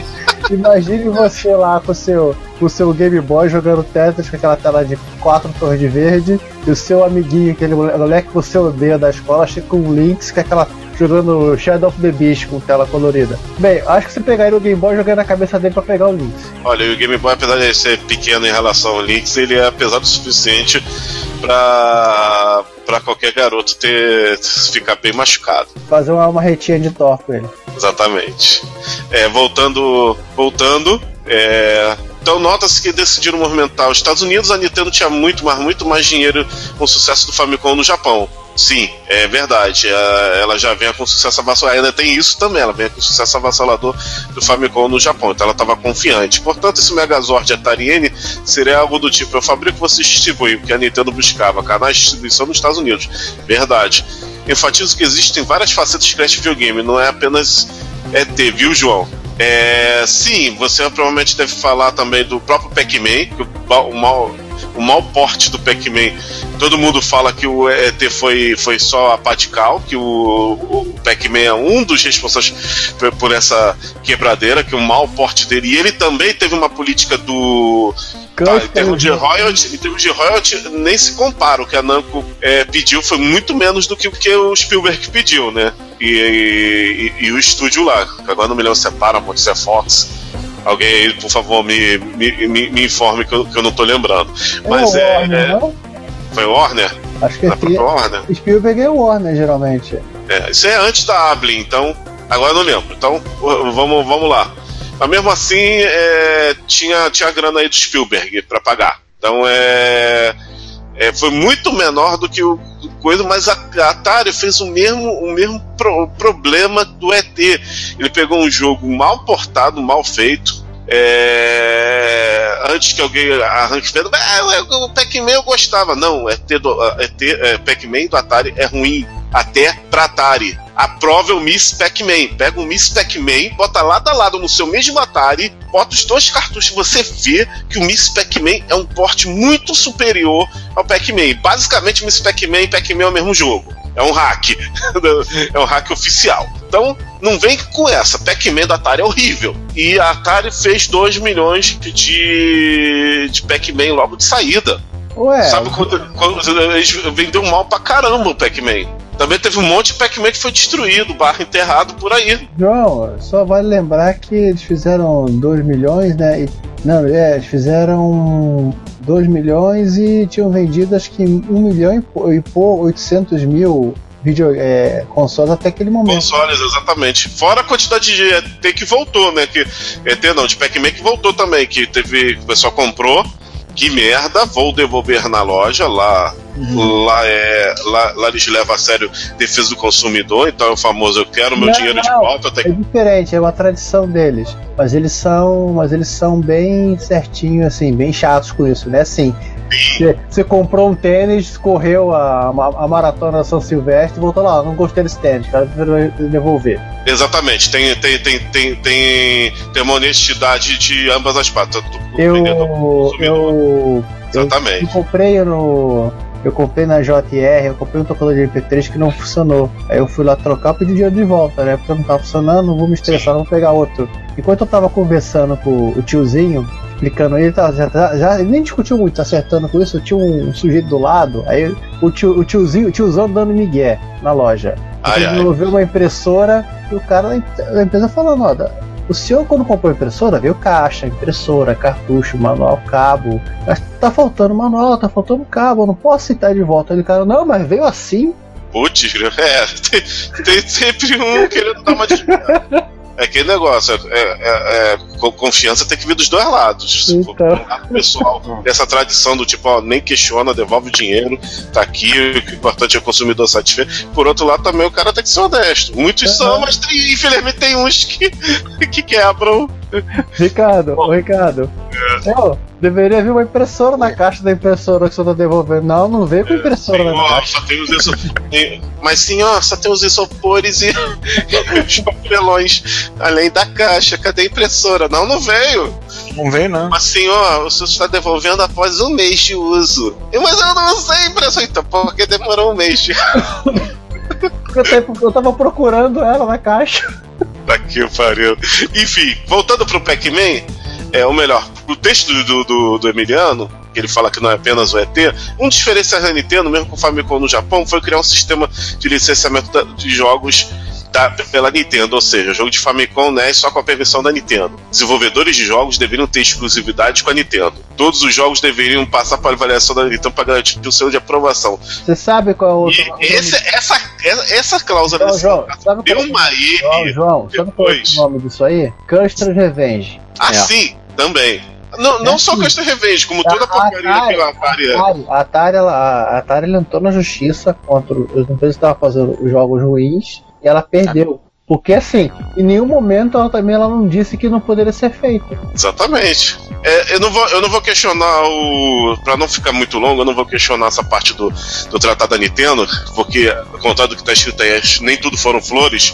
Pedir a quantidade de jogo quebrado que o Nintendinho tem. Não, não, a regra, É. não, a regra não era de qualidade, a regra era de, era de conteúdo. É, certos temas não eram. Não eram Giovanni, não eram realmente. tratados. Realmente, eu concordo contigo. Apesar de parecer que é quality, CEO of quality, é, era mais uma censura do que outra coisa, exatamente. É, realmente não tinha pornografia, não tinha coisas escrabrosas que você via nos títulos Atari. Eu acho que só não, só não foram mais escandalosos por causa das limitações de hardware da época, né? É, mas é, o Custer Revenge, como você disse, foi, foi, foi um, um escândalo na época todos os sentidos, né? Putz, viu? É, não vou nem falar do Custer Revenge. Pesquise o que é Custer Revenge, você que não conhece. Veja o vídeo no YouTube. Depois comenta aí nos comentários. Você vê que é um tipo inacreditável pra 1981, 82. então, é, vejam isso. É, então, voltando. É, é, o- sim, é, isso, aí, isso, aí é- isso aí, vamos dizer, é um controle. é, funcionou melhor do que a Atari, claro, teve, teve, teve, todos, teve, teve seus problemas normais de plataforma de líder de mercado. Tem também a parte que, que gerou. Tudo, tudo hoje em dia que a Nintendo tem de seus problemas começou aqui nesse contrato, porque isso aqui é, é um, é, é um contrato mafioso, isso aqui é o, é o Don Corleone é, Hiroshi Yamaguchi, Yamaguchi falando assina, assina aí e depois beija que eu sou teu padrinho. Ele era mafioso, por isso que eu falo que o Yamaguchi e o Tremel não iam se bicar. Ou seja, uma- nosso, nosso esquema com a Commodore Nintendo, esse contrato, eu acho que é, é é um dos cenários mais absurdos que a gente fez. É sim, mas João, é, tem aquela coisa. Ou é guerra de gangue, ou as duas gangues se juntam. Aí casa um filho com o outro e entra na paz. É, eu acho que vai ser aquela. Eu acho que ia ser uma, uma- aquela, aquela trégua temporária pra destruir um inimigo em comum pra depois Ah. eles, é, é, rolar os arranca-rabos. Enfim, voltando aqui pro texto do Emiliano, que é gigante, então a gente tá meio que cortando, tá, Emiliano?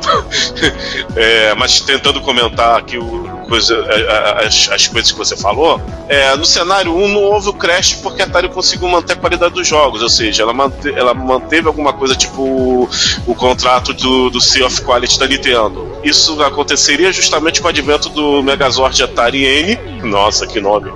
Natari. Nintendo. Seria Natari. Natari, bom nome! Natari. Vou, começar a falar isso. É, em, vez de Megazord Atari N, vai ser o Natari, tá, Giovanni? O, e Emiliano. Pois a Nintendo também forneceria seu processo de exclusividade e licenciamento com, com parte da parceria, ainda digo mais. Entrariam as TUDs japonesas, que em termos técnicos elas estavam na- frente das americanas nessa época. Sim, elas sabiam fazer jogo. Sim, a Konami, Namco, Taito, Ca- Capcom, mesmo início de carreira, estavam tavam, tavam, tavam na, tavam na frente de coisa. Acho que a única que, que tinha uma qualidade aí é a Activision, né? Tinha alguma qualidade assim pra bater de frente. Olha lá. LJN que, que explica com o nível do. Isso lá pra, na era Nintendo, né? Eh, Explica as turds voltando. Aí provavelmente o, o Natari ocorreria antes do que seria em nossa realidade o lançamento oficial do NES. É, um pouco antes, mas não tão, tão, tão simultâneo com o Japão, não. Eu diria final de 84. Ou no máximo início de 85. Seria no, no máximo um ano de diferença. Nesse cenário 1, veja a SEGA ainda como concorrente do, do Natari, um concorrente de peso como sempre foi. Não na era 8-bit. Eles nunca foram concorrentes de peso. É, mas é como ele como próprio disse, não em 8 bits estava dominado pela, pelo Atari, assim como a Nintendo dominou a coisa. A SEGA concorreria com o Mega Drive. Sim, a não ser que a Atari forçasse a, a Nintendo a fazer um console de 16 bits antes. Porém, uma coisa que eu acredito é que a Mega o Atari iria se juntar no pronto inflexar uma migração para a próxima geração 16 bits. Poxa, eu tô. Oi? Ih, João morreu. Alô? Perdeu o fôlego. João perdeu o fôlego. João. João perdeu o fôlego, tava lendo. João sumiu. Do... Ih, tava João sumiu. Está aqui. João. Ele começou. Acho que ou ele mutou o microfone ele perdeu o fôlego comentando o comentário da minha. Até porque o comentário do Emiliano é praticamente um post, né? Ó, vamos fazer o seguinte, vamos transformar o comentário do Emil no, no segundo. No, no, no quarto ou quinto cenário. Não, se vamos. É o a- cenário. a- Olha, até porque eu acho que o Commodore já. Ah, ei, João, ei César, o comentário do Emil é o comentário C mais um. Pronto. Eu acho, comentário da, eu acho que o Commodore já. Já tem mu- muita coisa. Porque senão a gente não vai sair nunca de Commodore. Sim, Ricardo também tá mudo? Ricardo morreu. Não. Tô E o? O, não tem muita coisa a comentar no episódio T5. Na parte B3 é o pessoal perguntando se a gente viajou e é, e é voz de desejo de uma vez só. Vamos falar então logo da parte B? Vamos falar a parte B. Bom, a parte B, vamos lá. O Fernando Boalho e o Sérgio Ladizauskis é, perguntaram o que, que a gente andou consumindo para fazer esse episódio. A gente já respondeu isso lá na, na parte A e não vamos responder isso de novo, não. Vocês vão ver lá e voltam. Aham. O Emil deu uma, uma outra complementada aqui. Voltei. Opa, segura um minutinho aí. O Emil deu uma outra complementada aqui, falando que, agradecendo pelo episódio, que faltou uma realidade alternativa com relação ao Commodore X76, né? A, a parte do, do Apple I, Chuck Peddle, Jobs e o Wozniak. Digamos assim, Emil, tá para um outro cenário. A gente não esqueceu não, a gente só não quis misturar muito. Não esqueceu a relação, a quase relação Steve Jobs na Commodore. Quem pega o do Rui aí? E o Rui falou: gostei muito do episódio, interessante a abordagem. Imagino que todos estudam a história da computação, fizeram suas viagens na imaginação, pensando que seria se esse ou aquele evento não tivesse ocorrido. Somente eventos mais fortuitos e com um maior impacto na história. Fortuito, palavra bonita, né? É. Por isso mesmo acho que o maior, pelo menos o mais manjado, o ativo na informática, acontecesse se a Microsoft não tivesse conseguido contrato para fornecer o sistema operacional do IBM PC, seja a IBM você citou com o CPM, a Microsoft não conseguisse comprar o 8- 862 ou a IBM não aceitasse a venda do sistema de forma independente pela Microsoft. O maior ativo nacional, em minha opinião, que aconteceria se não houvesse a reserva de mercado no Brasil. O desenvolvimento da microinformática nacional seria maior ou menor do que foi? Quando forem fazer um próximo episódio do gênero, por favor, considere a possibilidade de abordar esses temas. Tenho muita curiosidade de saber a opinião das pessoas sobre o que aconteceria nessas duas hipóteses. Imagino que no mínimo seria um episódio interessante, tão interessante e divertido quanto este. Olha, Rui, a gente tem material aí para mais alguns episódios de What If. A gente tem planejado pelo menos um cenário para para computação japonesa, em específico MSX, tem pelo menos um cenário para Brasil pensado e tem mais algumas outras coisas aí. A gente vai fazer, não vai ser no mês que vem. Oi. E também temos o, um episódio, um, um material para fazer a crise dos infinitos, dos infinitos Latifs. Sim. A crise dos infinitos a crise, infini a, crise, a crise infinita, a crise final dos Watifs e por aí vai. Os novos 52 Watifs e por aí vai.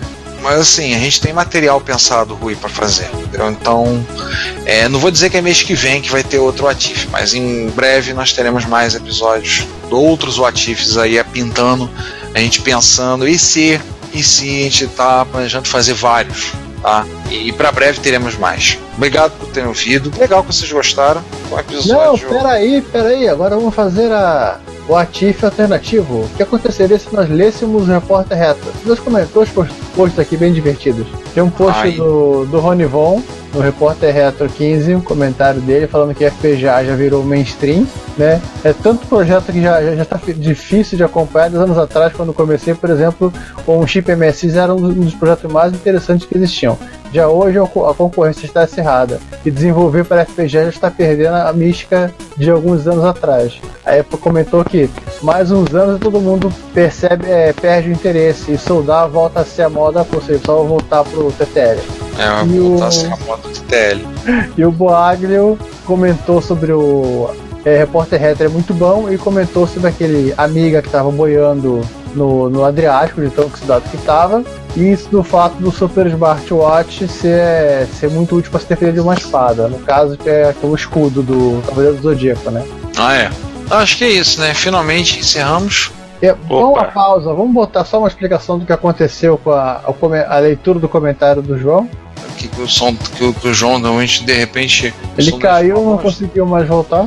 É verdade. O Pois som é. dele de repente é uma bosta, infelizmente. Então tá bom. Então a gente encerra agora, fim da, do parêntese, né? A gente encerra aqui a leitura dos comentários, só dando uma, uma satisfação pro Emiliano que o, o João ele não parou, não morreu, não perdeu o fôlego, ele apenas ele caiu e a conexão dele não voltou. Então a gente ficou sem saber o resto da opinião dele a respeito do comentário, tá? Depois ele comenta lá, Enfim, mais um repórter retro terminado. Isso. com bem mais de 16k. Bem mais de 16k. É isso, gente. Obrigado por vocês terem ouvido. Obrigado por vocês terem curtido o episódio. Terem ouvido até aqui. É, voltamos na semana que vem com mais um episódio. Episódio 67. 60 e. tô- tô- Seis. 66. 66,6 Reto Computaria. Não será um episódio demoníaco antes que alguém pense alguma coisa do tipo. Mas pô, pode ser bem próximo, pode pensar em alguma Sim. coisa. Então, até mais. Fui. Bom, é isso. É, a gente volta semana que vem. A gente tá todo dia no Retrocomputaria. Né? É, bom dia, boa tarde, boa noite, tchau. Tem mais gente e até semana que vem. João, você quer tentar se despedir pelo menos? Bom, vou tentar. Vai? É, vamos ver se vai sair. Gente, é, conexão tá ruim, então vou ser curto. Tchau, fui. Se você quer enviar um comentário, crítica construtiva, elogio ou colaborar com as erratas deste episódio, não hesite, faça. Você pode falar conosco através do Twitter, no usuário retrocomputaria, pelo e-mail retrocomputaria.gmail.com ou colocando comentários no post desse episódio em www.retrocomputaria.com.br. Lembre-se sempre do que dizemos. Seu comentário é o nosso salário. Muito obrigado e nos vemos no próximo podcast. Thank you.